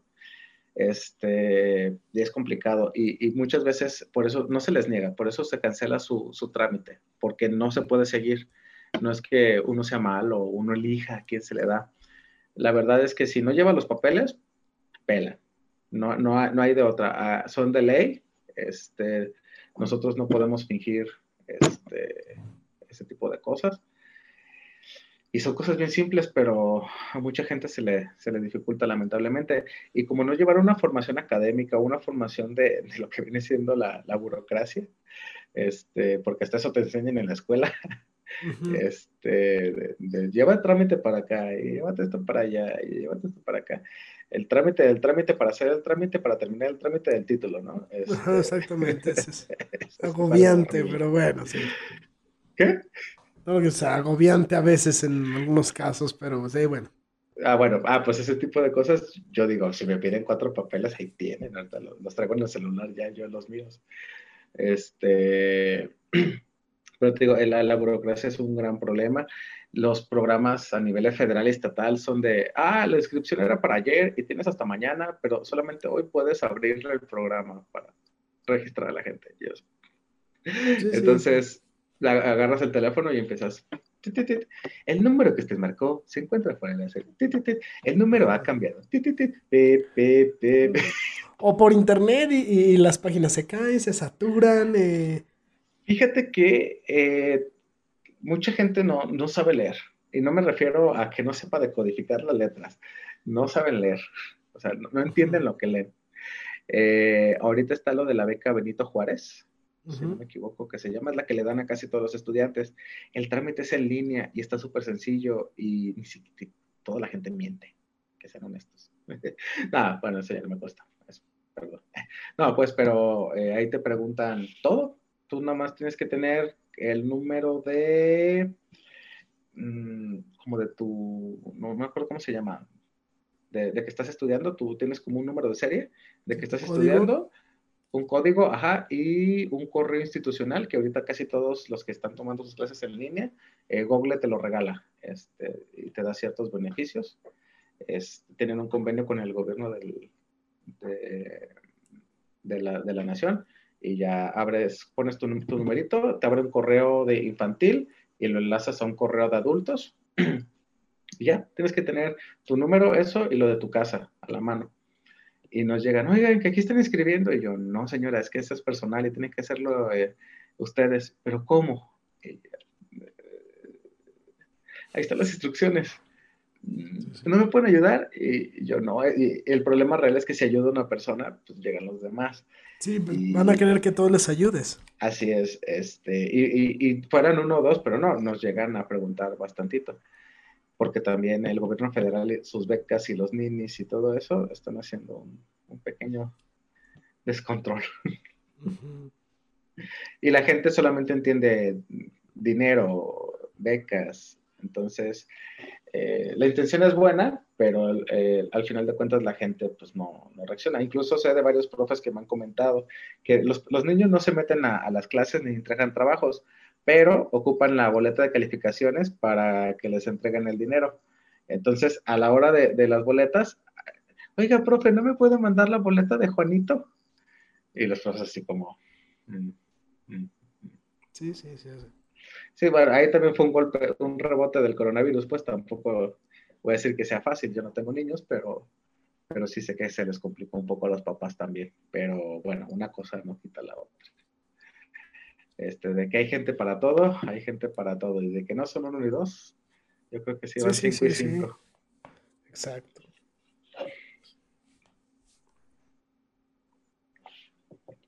¿Qué más? no, bueno, o sea, me quedé ahorita que, que, empezamos a... Va a ser un tema completamente diferente. Completamente pero me dio muchísima curiosidad saber tu opinión al respecto de eso. Y sobre todo cuando empezamos a grabar, que todavía no iniciamos el episodio, pero que estábamos ahí en, como en el preámbulo. ¿King Kong o Godzilla? O sea, quiero, quiero saber tu opinión al respecto. Eh, y, y, creo, creo que va a haber más de una dimensión, o sea, creo que quizá lo tienes dimensionado en varios aspectos. Te escuchamos, o sea. Ahí va. En una pelea limpia, gana Godzilla. Sí. Lagartija mutante con rayo láser. Sí, sí, o sea, no, no, hay forma de que un chango le gane. Pero estoy 99% seguro de que le van a dar a, a, a King Kong este, el poder de la ciencia humana, porque se puede comunicar con los humanos. Este, el, el, martillo de Thor que trae este, va a absorberle la vida a Godzilla y, y, le va a hacer un desmadre. Pero, pero, pero, a la mitad va a llegar Mecha Godzilla y entre los dos lo van a derrotar. Ajá, sí, sí. Esa es mi apuesta. Es como esa unión. Ajá. Este, y si no, se me fue el nombre del otro, pero el Mecha uh, uh, uh, Mecha Hydregor. También hay otro, el de tres cabezas, también tiene su versión robótica, entonces sí. puede, puede que también salga. Algo así, algo así. Va a haber una amenaza tercera que los va a acabar uniendo, estoy casi uh -huh. seguro. Sí, sí, Sería decepcionante y espero equivocarme. -huh. Pero este, también están haciendo un universo, el Monsterverse se llama. Entonces, eh, si alguno de los dos muere, guarda mis palabras, va a salir el, el, hijo de uno, el hijo de Godzilla o el hijo de King Kong. Del que, del, si uno de los dos llega a perder, que ojalá, esa es la idea de la película, va a salir uh su hijo en, en, otra película. Guarden este, este video. Nos vemos en dos años. Este, conozco, conozco a, lo, a, los de Hollywood. No pueden dejarnos en paz. No, quieren hacer todo un universo de películas de, de monstruos, este, al mero estilo de, de Marvel, que ya impuso la moda de interconectar sí, sí, de... Este, películas. Entonces, eh, la de, ¿cómo se llamaba? Este es el, el, Monsterverse, pero había otro que era como de la momia. No sé si viste la película de la momia con Tom Cruise. Era como un, un remake de la de, este, de, la, de la momia de, de los 2000. Malísima, horrible, este, no, no, no, mala. Iban a tener a Drácula, a la novia de Frankenstein, eh, tienen, ya, ya tienen todo armado. Y la película creo que les costó como 200 millones y recuperan como 20. Este, no, es, ah, no, 200 en producción más publicidad. Sí, sí, sí. Este, tenían en preproducción como 5 o 6 películas y las acabaron matando. Entonces acá van a hacer algo, o sea, ojalá yo no pierda, porque esa es la intención de la película, tiene que haber un perdedor. Es, lo que tú este quieres es que uno de los dos pierda. Sí, sí, sí. si me salen con Rescata a Marta... Uh, mm, mm, mm, es el famoso Rescata a Marta que, que arruinó lo, poco que le quedaba a Batman vs. Superman, sí. Así es, así. La película, me parece, ah, bueno, ahora yéndonos a Batman vs. Superman, la película no es mi favorita, pero no me molesta en general. Este, pero que se haya solucionado todo por Marta. No, no, no. No, no, es verosímil, ¿verdad? No, para nada. No, este, bueno. Entonces, de, todo, realmente de toda esa película y de todo el universo de DC, esa es una espinota que, yo no me puedo sacar. Este, Ni la Justice League, Aquaman se me hace pasable, bastante decente. Wonder Woman, la 1, para mí es la mejor película que tiene esta ahorita DC y de superhéroes también pondría el Capitán América y el Soldado del Invierno en número uno y Wonder Woman en la segunda mejor como película, como película. Como cosa que me dio hype y que hasta la fecha sigo teniendo sueños es Endgame. No, no, grité en el cine como no tienes idea. Lo lamento a las personas que estaban en el cine cuando fui a verla. Cuando levantó el, eh, el Capitán América, levantó el martillo de Thor, grité. Cuando dijo Avengers Assemble, creo que tuve un pequeño orgasmo o algo así, no estoy seguro. Y ahorita ya que volvemos después de esta falla técnica, te estaba platicando de cómo, de cómo todas esas experiencias que, se vive, que vive uno en el cine y sobre todo en esta, en esta cuestión de, los universos cinematográficos, cobran sentido cuando entiendes todas las referencias que hay detrás. Porque, por ejemplo, ese, ese Avengers Assemble que tú mencionas, que literalmente te conmocionó totalmente, a mí no me pegó. O sea, literalmente yo, yo escuché, o sea, Assemble y sí se me hizo padre. Para mí no fue glorioso. Yo, yo quería que lo gritara. Yo digo, pues, ¿por qué no lo gritó? O sea, porque yo en mi mente, o sea, me desconectó la película. Yo en mi mente dije, no manches, nadie lo escuchó. Porque te, te hicieron un primer plano y, y, y, lo susurró. Y entonces, y había, ya te habían planteado todo eso. Eh, yo me hubiera emocionado más si lo hubiera gritado. Bueno, pues pero es que yo no entiendo todo el contexto que había detrás, ¿no? El hecho de que en ningún momento Capitán América mencionó esa frase. En una película casi lo había mencionado, entonces... En, la, de los, en la de la era de Ultron, cuando está entrenando a, a, Falcon y a la Bruja Escarlata, no me acuerdo que no estaba por ahí, este, dice Avengers y, se va a negro. Pasa a los créditos principales. Este, esa fue la, única referencia que hubo de la frase, pero es que esa frase es icónica. Si tú has visto una serie de Marvel, de Vengadores, de caricaturas, si has leído un cómic, es, este, es la frase de los Vengadores. Entonces, que la hayan reservado en el universo de Marvel, hijos de su puta madre. Sí, sí, sí. Pero es que yo desconozco todo, todo ah, ese contenido, no, lo pues, desconocía. Entonces, fue como que, que se me hace increíble cómo como una película es solamente un segmento chiquito de lo... Y pasa, pasa en las películas... En, en, en, las películas que, que, forman parte de un universo, que literalmente tú Esta está basada en cómics que tienen una eternidad. Este, o sea, el Capitán América creo que es de la Segunda Guerra Mundial, a principios de la, de la, de la Segunda Guerra Mundial. Era propaganda para, para que la gente se estuviera a favor de la guerra y y posteriormente, pues ya, fue todo esto. Este, pero son historias tan, ¿cómo se dice?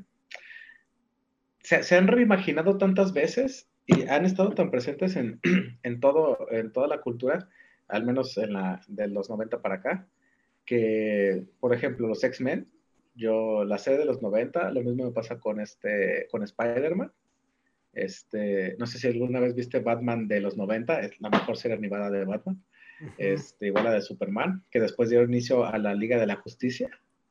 todo ese arco de los 90 de, de DC, el, universo cinematográfico de caricatura animado de, de DC es otra, si agarran esos escritores para las películas, puf, eh, ahorita, no sé, sacaron una reinvención a partir de Flashpoint, este, que acaba con Justice League Dark.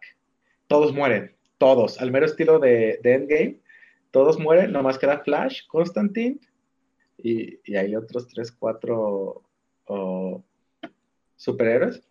Este, y, Flash hace otro Flashpoint y ahí se termina la... Es, como una saga de películas y se acaba con, Flash volviendo al pasado. Este, a ver qué desmadre pasa en las que siguen. Pero esa era como, dije, esta va a ser la última película de este arco argumental. Y nada, eh, eh, no, ese arco son como siete películas, ocho. Están muy, muy, muy cabrones. Este, y, tienen todo un trasfondo y tienen desarrollo de personajes y empatizas con ellos. Y aunque estás viendo un desmadre de pelea de monstruos, te lo crees, te lo, te lo compras, te puedes sentir que es parte de... Y eso es algo que no cualquiera puede hacer. Y te abre otros mundos. ¿Marvel o DC? Marvel. ¿Marvel? ¿Por qué? Sí, eh, ahí te va. Eh, eh, bueno, es más complicado eso, pero en general los dos tienen fórmulas. A, a DC son, se les conoce como dioses, o sea, son dioses caminando entre, entre humanos. Esa es la, la, perspectiva que ellos manejan en general. Y en Marvel explotan la debilidad humana de superhéroes. Entonces, yo me empatizo más eh, con, con, los personajes de Marvel. Por ejemplo, Tony Stark es alcohólico.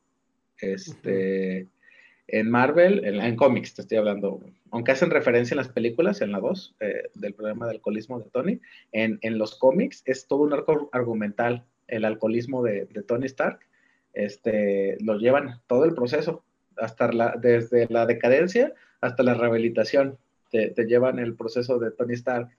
Este, cuando alguien fallece eh, en Marvel, se siente humano, y cuando pasa algo en DC es como, oh, tenemos este otro superhéroe que hace exactamente lo mismo y que va a suplantar a esta persona. Y en Marvel le lloran y tienen un duelo y no, lo siento más humano, pero en DC son más emocionantes.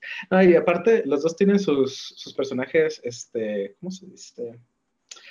Que abusan de un personaje. En el caso de DC es Batman, o sea, es Batman hasta la sopa, y en el caso de Marvel es Spider-Man este, los llevan a, cosas tan inverosímiles, este, que, son los personajes más amados, pero al mismo tiempo me, canso. No sé si has visto las últimas de, Batman, los últimos cómics, o no sé si lo sigas. No sé. Este, es una mamadota. Lo, lo, hacen el más fuerte del universo. Este, te lo voy a resumir. Ahí está el multiverso, y existen 10 metales, existen una cantidad de metales que son especiales, ¿no? Y si tocas todos los metales, te conviertes en un super, en una super cosa. Y durante, no sé, ciertos arcos argumentales de Batman, él estuvo en contacto con todos esos metales. y a ser un dios. básicamente.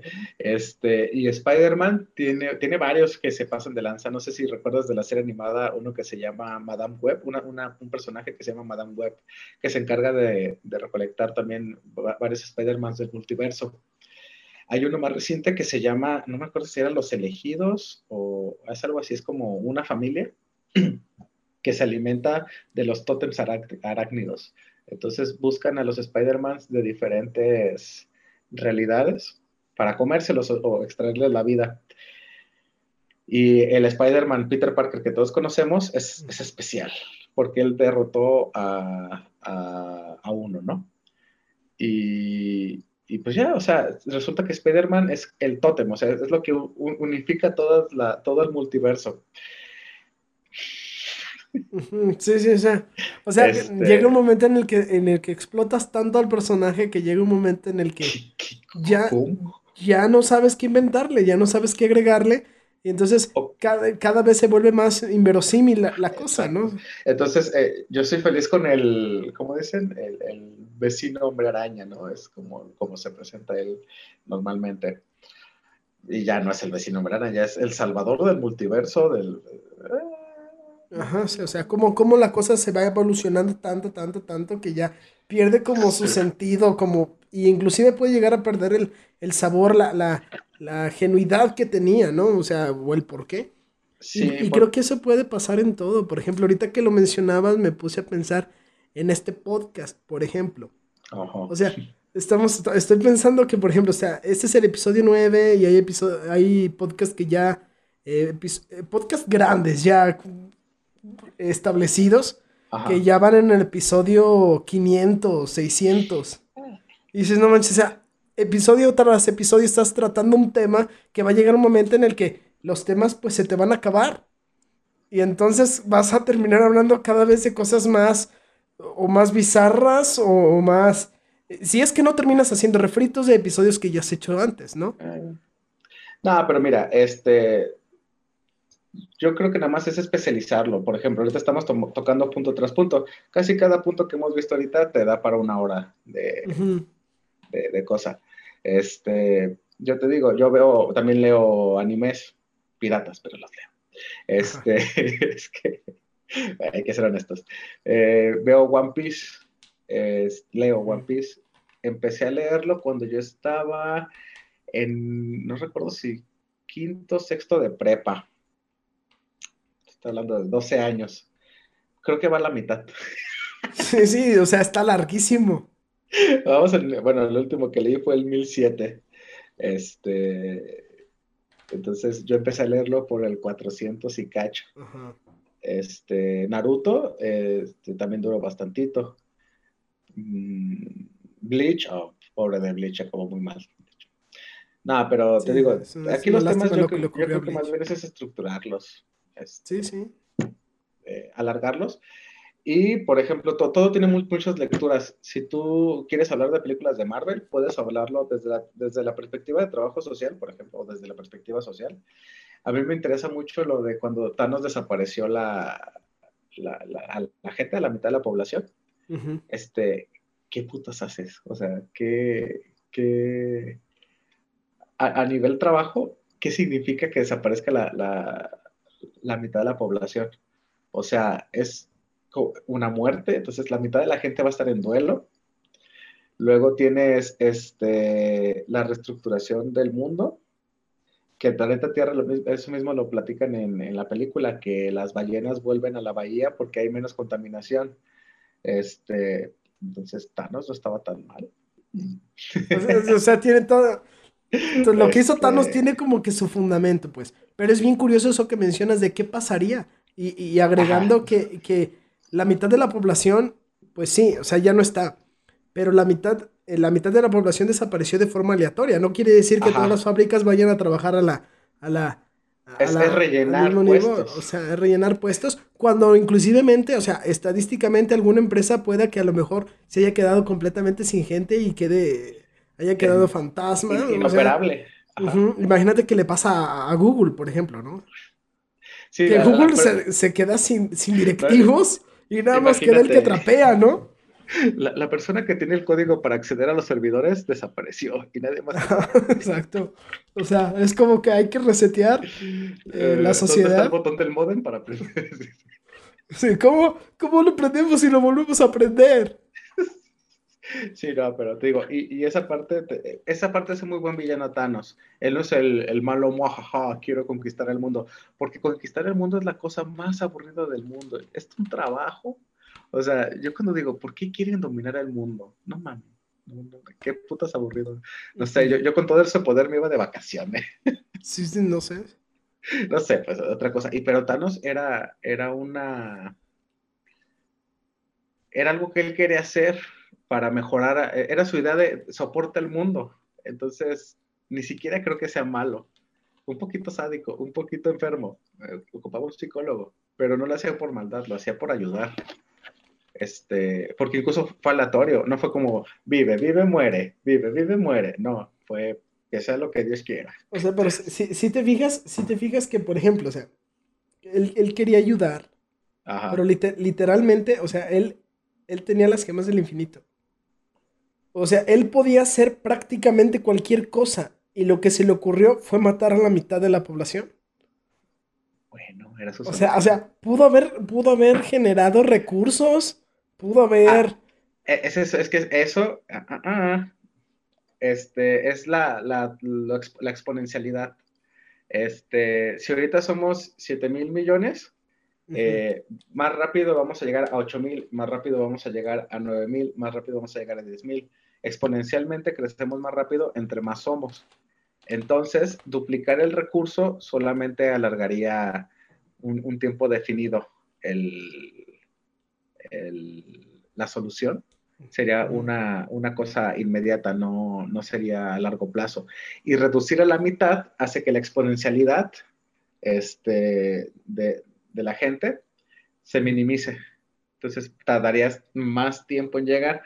Pero bueno, e, eso en la película queda así, pero no sé si sepas por qué Thanos quiere hacer eso en, los cómics. ¿Por qué? Él está enamorado de la muerte. De, la muerte es un personaje en Marvel. Entonces, eh, lo que le pide la muerte para ser su enamorada es que mate gente.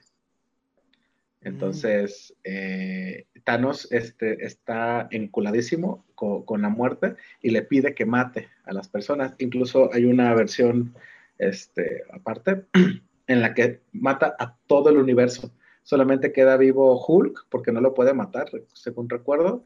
Este, Ghost Rider, porque ya está como muerto, como quien dice. Y Silver Surfer. Y, pero la muerte quiere todo. Entonces tiene que traerse a sí mismo del pasado para que lo mate en el futuro. Este, porque es el único que lo puede matar. Y así está.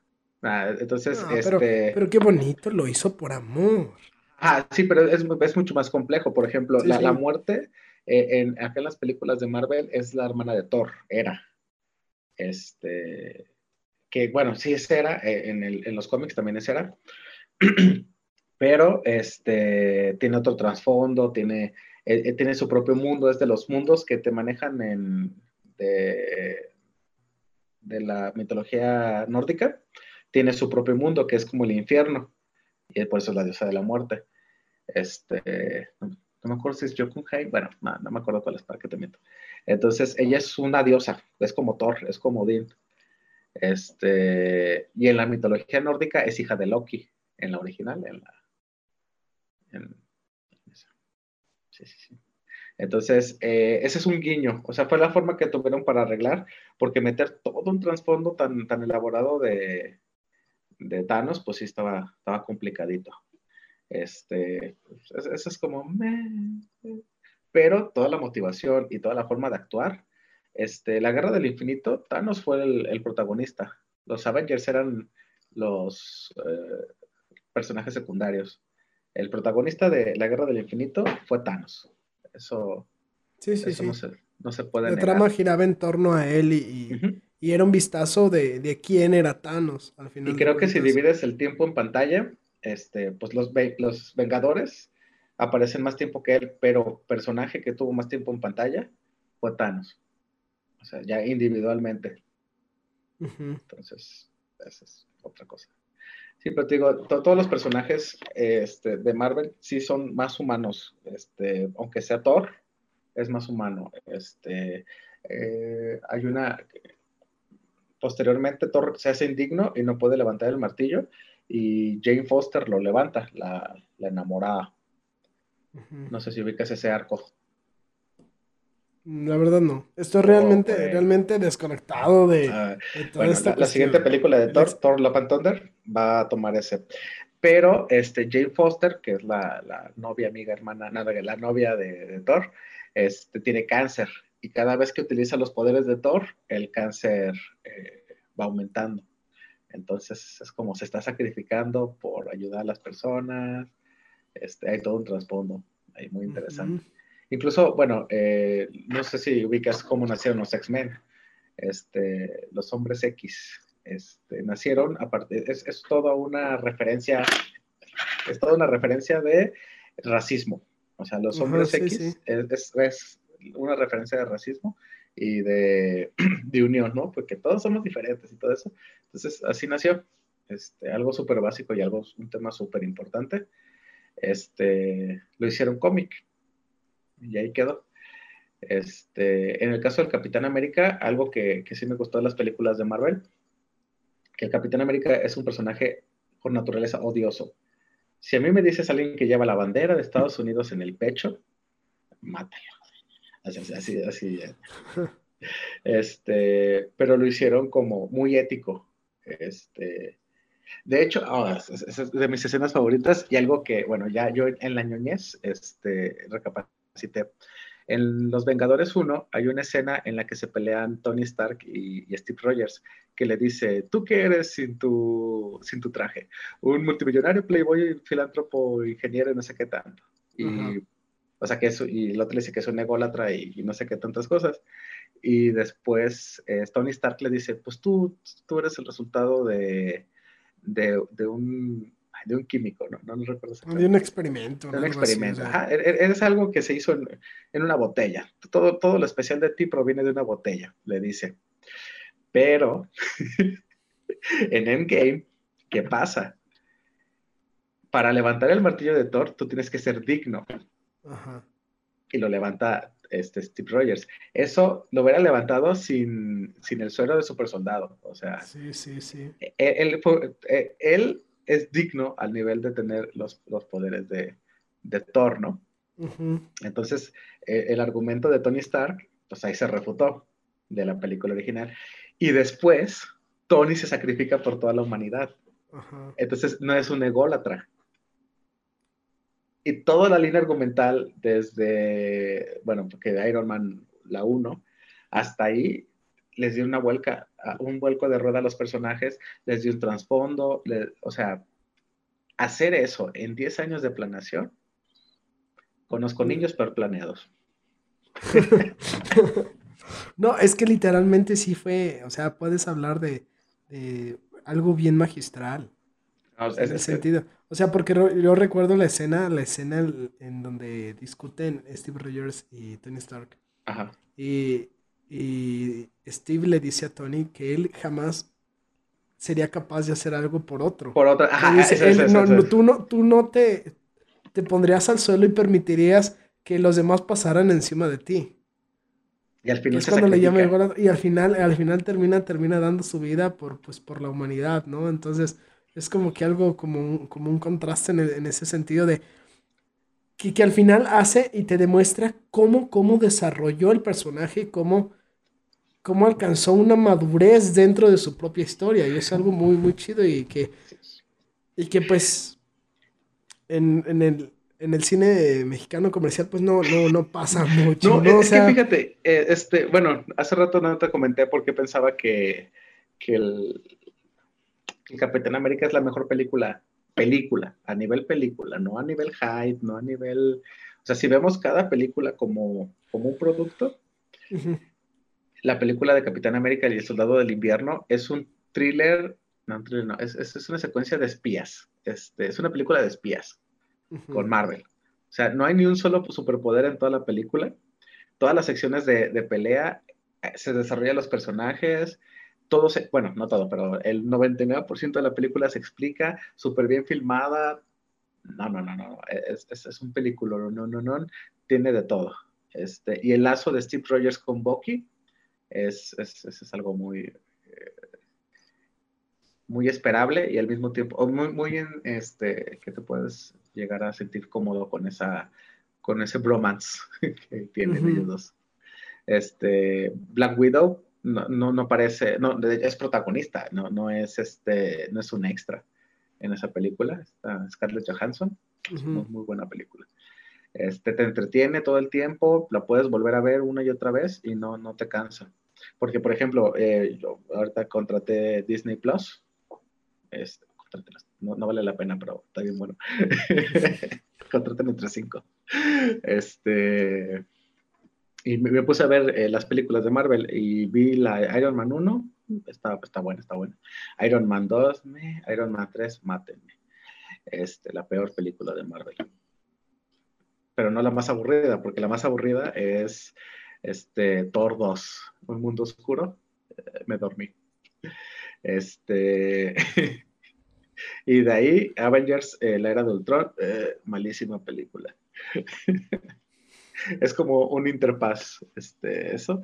Es, eh, tienen que ponerlo para rellenar ciertos personajes, pero malísimo.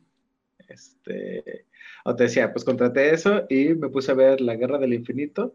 Se me hizo pesadísima. Como ya sabía lo que venía, este, verlo una segunda vez es, como, está, está bien chido. Yo sé que me gusta, pero no la puedo volver a ver. No, no igual, pues. Y Endgame, esa me la, me la saboreo toda, pero es más porque las pelas están bien buenas. o sea, pero como películas, películas, no las voy a ver tan seguido y la del Soldado del Invierno, yo creo que me la he aventado unas siete veces. Sí. Este, o hay veces que incluso estoy trabajando y la pongo de fondo porque cuando sale algo interesante, me pongo. sí, sí. Este, entonces, sí, esa, esa película, 10 de 10. 9 de 10. Le falta un poquito. ¿Qué le faltaría? ¿Qué le faltaría? Bueno, no, quitar la fórmula Marvel. O sea, sigue, la, fórmula de Marvel es, muy repetitiva este, y es parte del encanto. Tú sabes que vas a ver una película así, a cierto nivel, pero con ciertos refritos. Entonces, no es una película de arte, no es una película que tú digas, me puso a pensar, cabroncísimo. Ajá. Pero entonces, bueno, o sea, ¿qué se diferencia del cine mexicano comercial?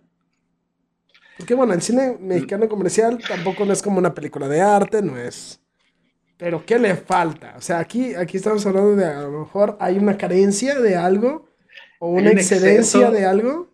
No, hay un exceso en México de comedias, comedias románticas. Este, y son refritos. Este, se compran los guiones de otras películas de, de otros lugares. Este, Pues no, simplemente yo siento que como los escritores de, esas películas no viven, viven en otra realidad, porque muchas cosas de las que pasan ahí, les digo, ¿a qué mexicano le pasa eso? ¿Has visto la de No Manches Frida? No sé qué prepa fuiste tú, pero yo nunca he visto una prepa de esas en México. Ese es el efecto Rosa de Guadalupe, güey. no, no, no, no, a la Rosa de Guadalupe culerísimo, pero está más cercano de la realidad. No, pues es que ahí tienen una escuela tipo gringa y ni siquiera son así las escuelas gringas, pues. Este, Porque ahí tienen su, su, cancha de fútbol, su cancha de tenis, su cancha de esto, su de natación, un laboratorio así de equipado, digo. O sea, Amarte duele. Esa sí es una película que digo, ese sí es un barrio de México. Sí, sí, sí, lo sientes. Y fíjate, y fíjate que, que la cuestión está en cómo lo planteas, porque, por ejemplo, o sea, hay, mil, hay mil películas que pueden, que pueden plantearse una situación completamente irreal, completamente fuera de la realidad, pero que dentro de su contexto es completamente verosímil. y creo que aquí estás hablando un poquito de verosimilitud. Que a lo mejor, bueno, si no pasa así y eres consciente de que no ocurra así, pero dentro de ese contexto lo ves creíble y o sea, te, enganchas, pero, pero sí es un poquito a veces difícil en, en ese sentido. Sí, no, yo, yo, lo que he visto también es este, que muchas veces plantean reglas o plantean situaciones que dicen, es que esto es así, y luego se contradicen. Es como, y, ni siquiera tienes que pensarlo, o sea, no es como que sobreanalizando la, analizando la, la película. Este, simplemente te dicen, estas reglas son así, ta, ta, ta, y a la hora de la hora, por un chiste o por algo, matan esas reglas y es como... Mm, ¿Algún ejemplo?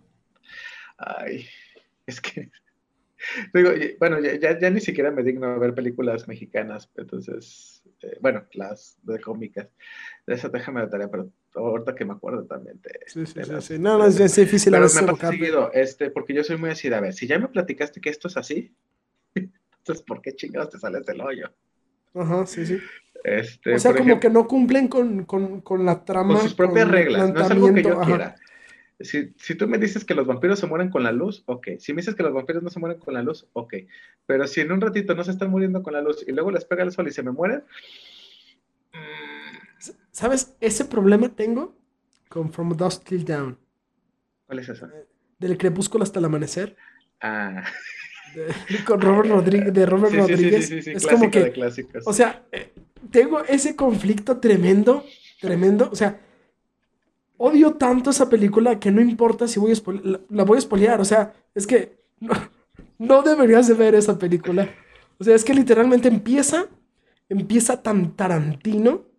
O sea, literalmente, y a mí me encantan las películas de Tarantino y, Y cómo acaba tan. Salma Hayek. Y, y acaba tan Robert Rodríguez y mini espías. Es que literal es una cosa tremenda. Y entonces creo que es un ejemplo lo que tú mencionas de, de romper tus propias reglas.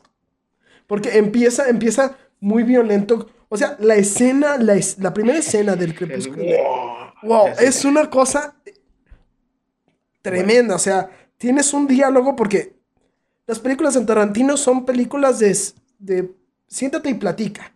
Ajá. O sea, es, es 15 minutos platicando y es una plática tremendamente coloquial. Pero, o sea, te, te- te- te quedas viéndola y escuchándola. Sí, sí, sí. Y es, está el típico, el, el- el ten- el- tendero y el, y el oficial platicando de las cosas más triviales del mundo.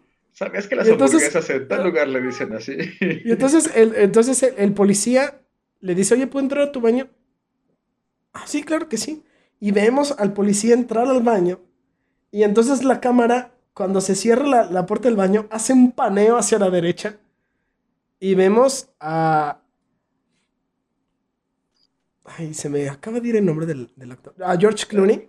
Ah, Sí, o sea, con un rehén apuntándole en la cabeza una- ah, con una pistola. Eh, y entonces el problema de Tarantino, o sea, porque ahí sale Tarantino, y entonces cómo los mete en una, en una situación conflictiva que terminan volando en pedazos la tienda. O sea, es, o sea, es- o sea, te vuela la cabeza completamente. Y entonces cómo esta situación de la violencia del rehén cuando, cuando secuestran a la familia para pasar a Estados Unidos y cuando llegan a ese bar y tú dices, oh, va a haber pleito en ese bar. Y de que va a haber pleito en ese bar, tú y yo, Gerardo, sabemos que va a haber pleito en ese bar, pero ese, el pleito que va a haber en ese bar no es el pleito que tú y yo queremos ver en ese bar, no es el pleito que nadie, que nadie quiere ver en ese bar. O sea, pandilleros mexicanos, sí, sí. Pandilleros costarricenses, sí. Narcotraficantes, claro que sí, te lo creo, te lo compro, dámelo. Ten mi dinero y dámelo. Pero vampiros, ¿por qué vampiros? ¿Por qué? ¿Por no? qué vampiros? ¿Por qué? ¿Por qué? O sea, Salma Hayek está bien, está bien. Sí, es lo que la. O sea, es lo que la catapultó. O sea, el fetiche de pies de Tarantino, ahí sí hace presente. Está, o sea, está bien. Pero vampiros, o sea, necesitábamos los vampiros. Obviamente, güey. ¿Por qué? Obviamente. ¿Por qué el bar no? tenía que ser una pirámide. Haz tu ¿Por qué el- por qué bar tenía- y Mujerzuelas. Porque el bar tenía que ser una pirámide en, en un risco. O sea, no, no, o sea, es que, y es que se, se me hace inter- increíble. O sea, o sea, llega un momento en el que la odio tanto que, que los extremos se tocan y empiezo a amarla. O sea, porque empieza tan Tarantino y me encanta, y luego termina, termina tan Robert Rodríguez. Sí, sí, sí. Es, es esa película que mi papá la ve y la primera parte va a decir, qué peliculón. Y luego empieza lo de Robert Rodríguez y dices, vi nada más eso. O sea, ¿a poco eso, es, ¿a poco eso va a pasar en la vida real? O sea, Ok. Me acordé de otra película que no, no, no, no es con esto que acabo de decir, pero es con otra cosa que me molesta. Cuando persiguen algo en una película y que resulta que lo que perseguían no era re- relevante. Me pasó con Transformers 1. Se me pasan toda la pinche película buscando unos putos lentes o algo así. Buscan algo en el Polo Norte. Una brújula, unos- algo así. Buscan una madre que está en el. Polo Norte. De la película que dura hora y media o dos horas, casi una hora se la pasan llegando ahí. Cuando llegan, ay, ya no está. Entonces te plantearon que esa cosa era súper importante, sí, sí, que sí. tenían que rescatar esa cosa y buscarla porque les iba a dar la llave. La, la, la, la, la. Ok, perfecto. Pero llegas y no está. Y resulta que lo tenía Juanito al otro lado. Es como, ah, aquí está. Y ya, la, la- la madre por la que peleaste una hora. Y todavía me dijeras, en ese pedazo te, te presentaron personajes, este, Ujú. hubo desarrollo. O sea, eso ocurrió por algo. y- O, o, ajá, ajá, o, o- o- o resulta que la persona que encontró eso, resulta, no sé, o sea, no ocupo nada tan elaborado. O como lo que ocurre con, por ejemplo, con Indiana Jones en la 1. Que todas las acciones que realizó Indiana Jones fueron completamente irrelevantes para los acontecimientos. O sea, Indiana Jones pudo no haber hecho nada Y, hubiera pasado exactamente lo mismo. O sea, hubiera pasado exactamente lo mismo. O sea, Eso lo ven de Big Bang Theory. O sea, solamente, solamente vimos, solamente vimos los acontecimientos de la mano de Indiana Jones, nada más, o sea, fue con las secuencias de acción de Indiana Jones. Indiana, Jones Indiana Jones fue como, como el, el, guía del museo, con vestido, vestido así de, de, explorador. Y bien, muchachos, acompáñenme a ver cómo los nazis se roban el arca, o sea. No, no, acompáñame a ver cómo los nazis se deshacen con un rayo láser. Ajá, exactamente. Porque al final hubieran abierto la caja, el arca, y se hubieran eh, desintegrado de todas formas. O sea, no, simplemente alargaron la muerte de los nazis. Exactamente. Es todo lo que hicieron en esa película. Ese tipo de cosas, o sea, yo sé que las películas no tienen que tener un fin, pero ¿para qué putas me platicas algo que no tiene sentido, que no va a llevar a ningún lado? Esa es la parte que me molesta. Sí, sí. Este, entonces, eh, hay más, nomás que ese de Transformers sí me quedé así como, porque porque fue muy, muy obvio. Lo hacen otras películas, pero en esa fue muy, muy obvio y fue así como una hora, una hora de película. O sea, pasan, muchos efectos en la cuestión de las películas. Están chidas, están chidas, me entretienen, pero... O sea, no están chidas, son palomeras. Este, cuando no quiero pensar, Transformers. Pues bueno, debido al tiempo, pues ya tenemos que, cortar aquí. Gera, muchas gracias por, por haber. Cuando gustes, pero aquí. Bueno, sí, aquí estamos. Chido. Claro, claro. Por acá. No, igual, igual sería, sería muy interesante pues seguir, seguir platicando en, episodios ya próximos. Y pues estás, estás más que invitado, ¿no? Ya está. Está. Pues bueno, pues gracias a todos también por, por habernos, habernos escuchado. Eh, gracias por, por haber estado aquí. Esto fue el viejo y triste tercer mundo. Nos vemos en el próximo episodio. Chao.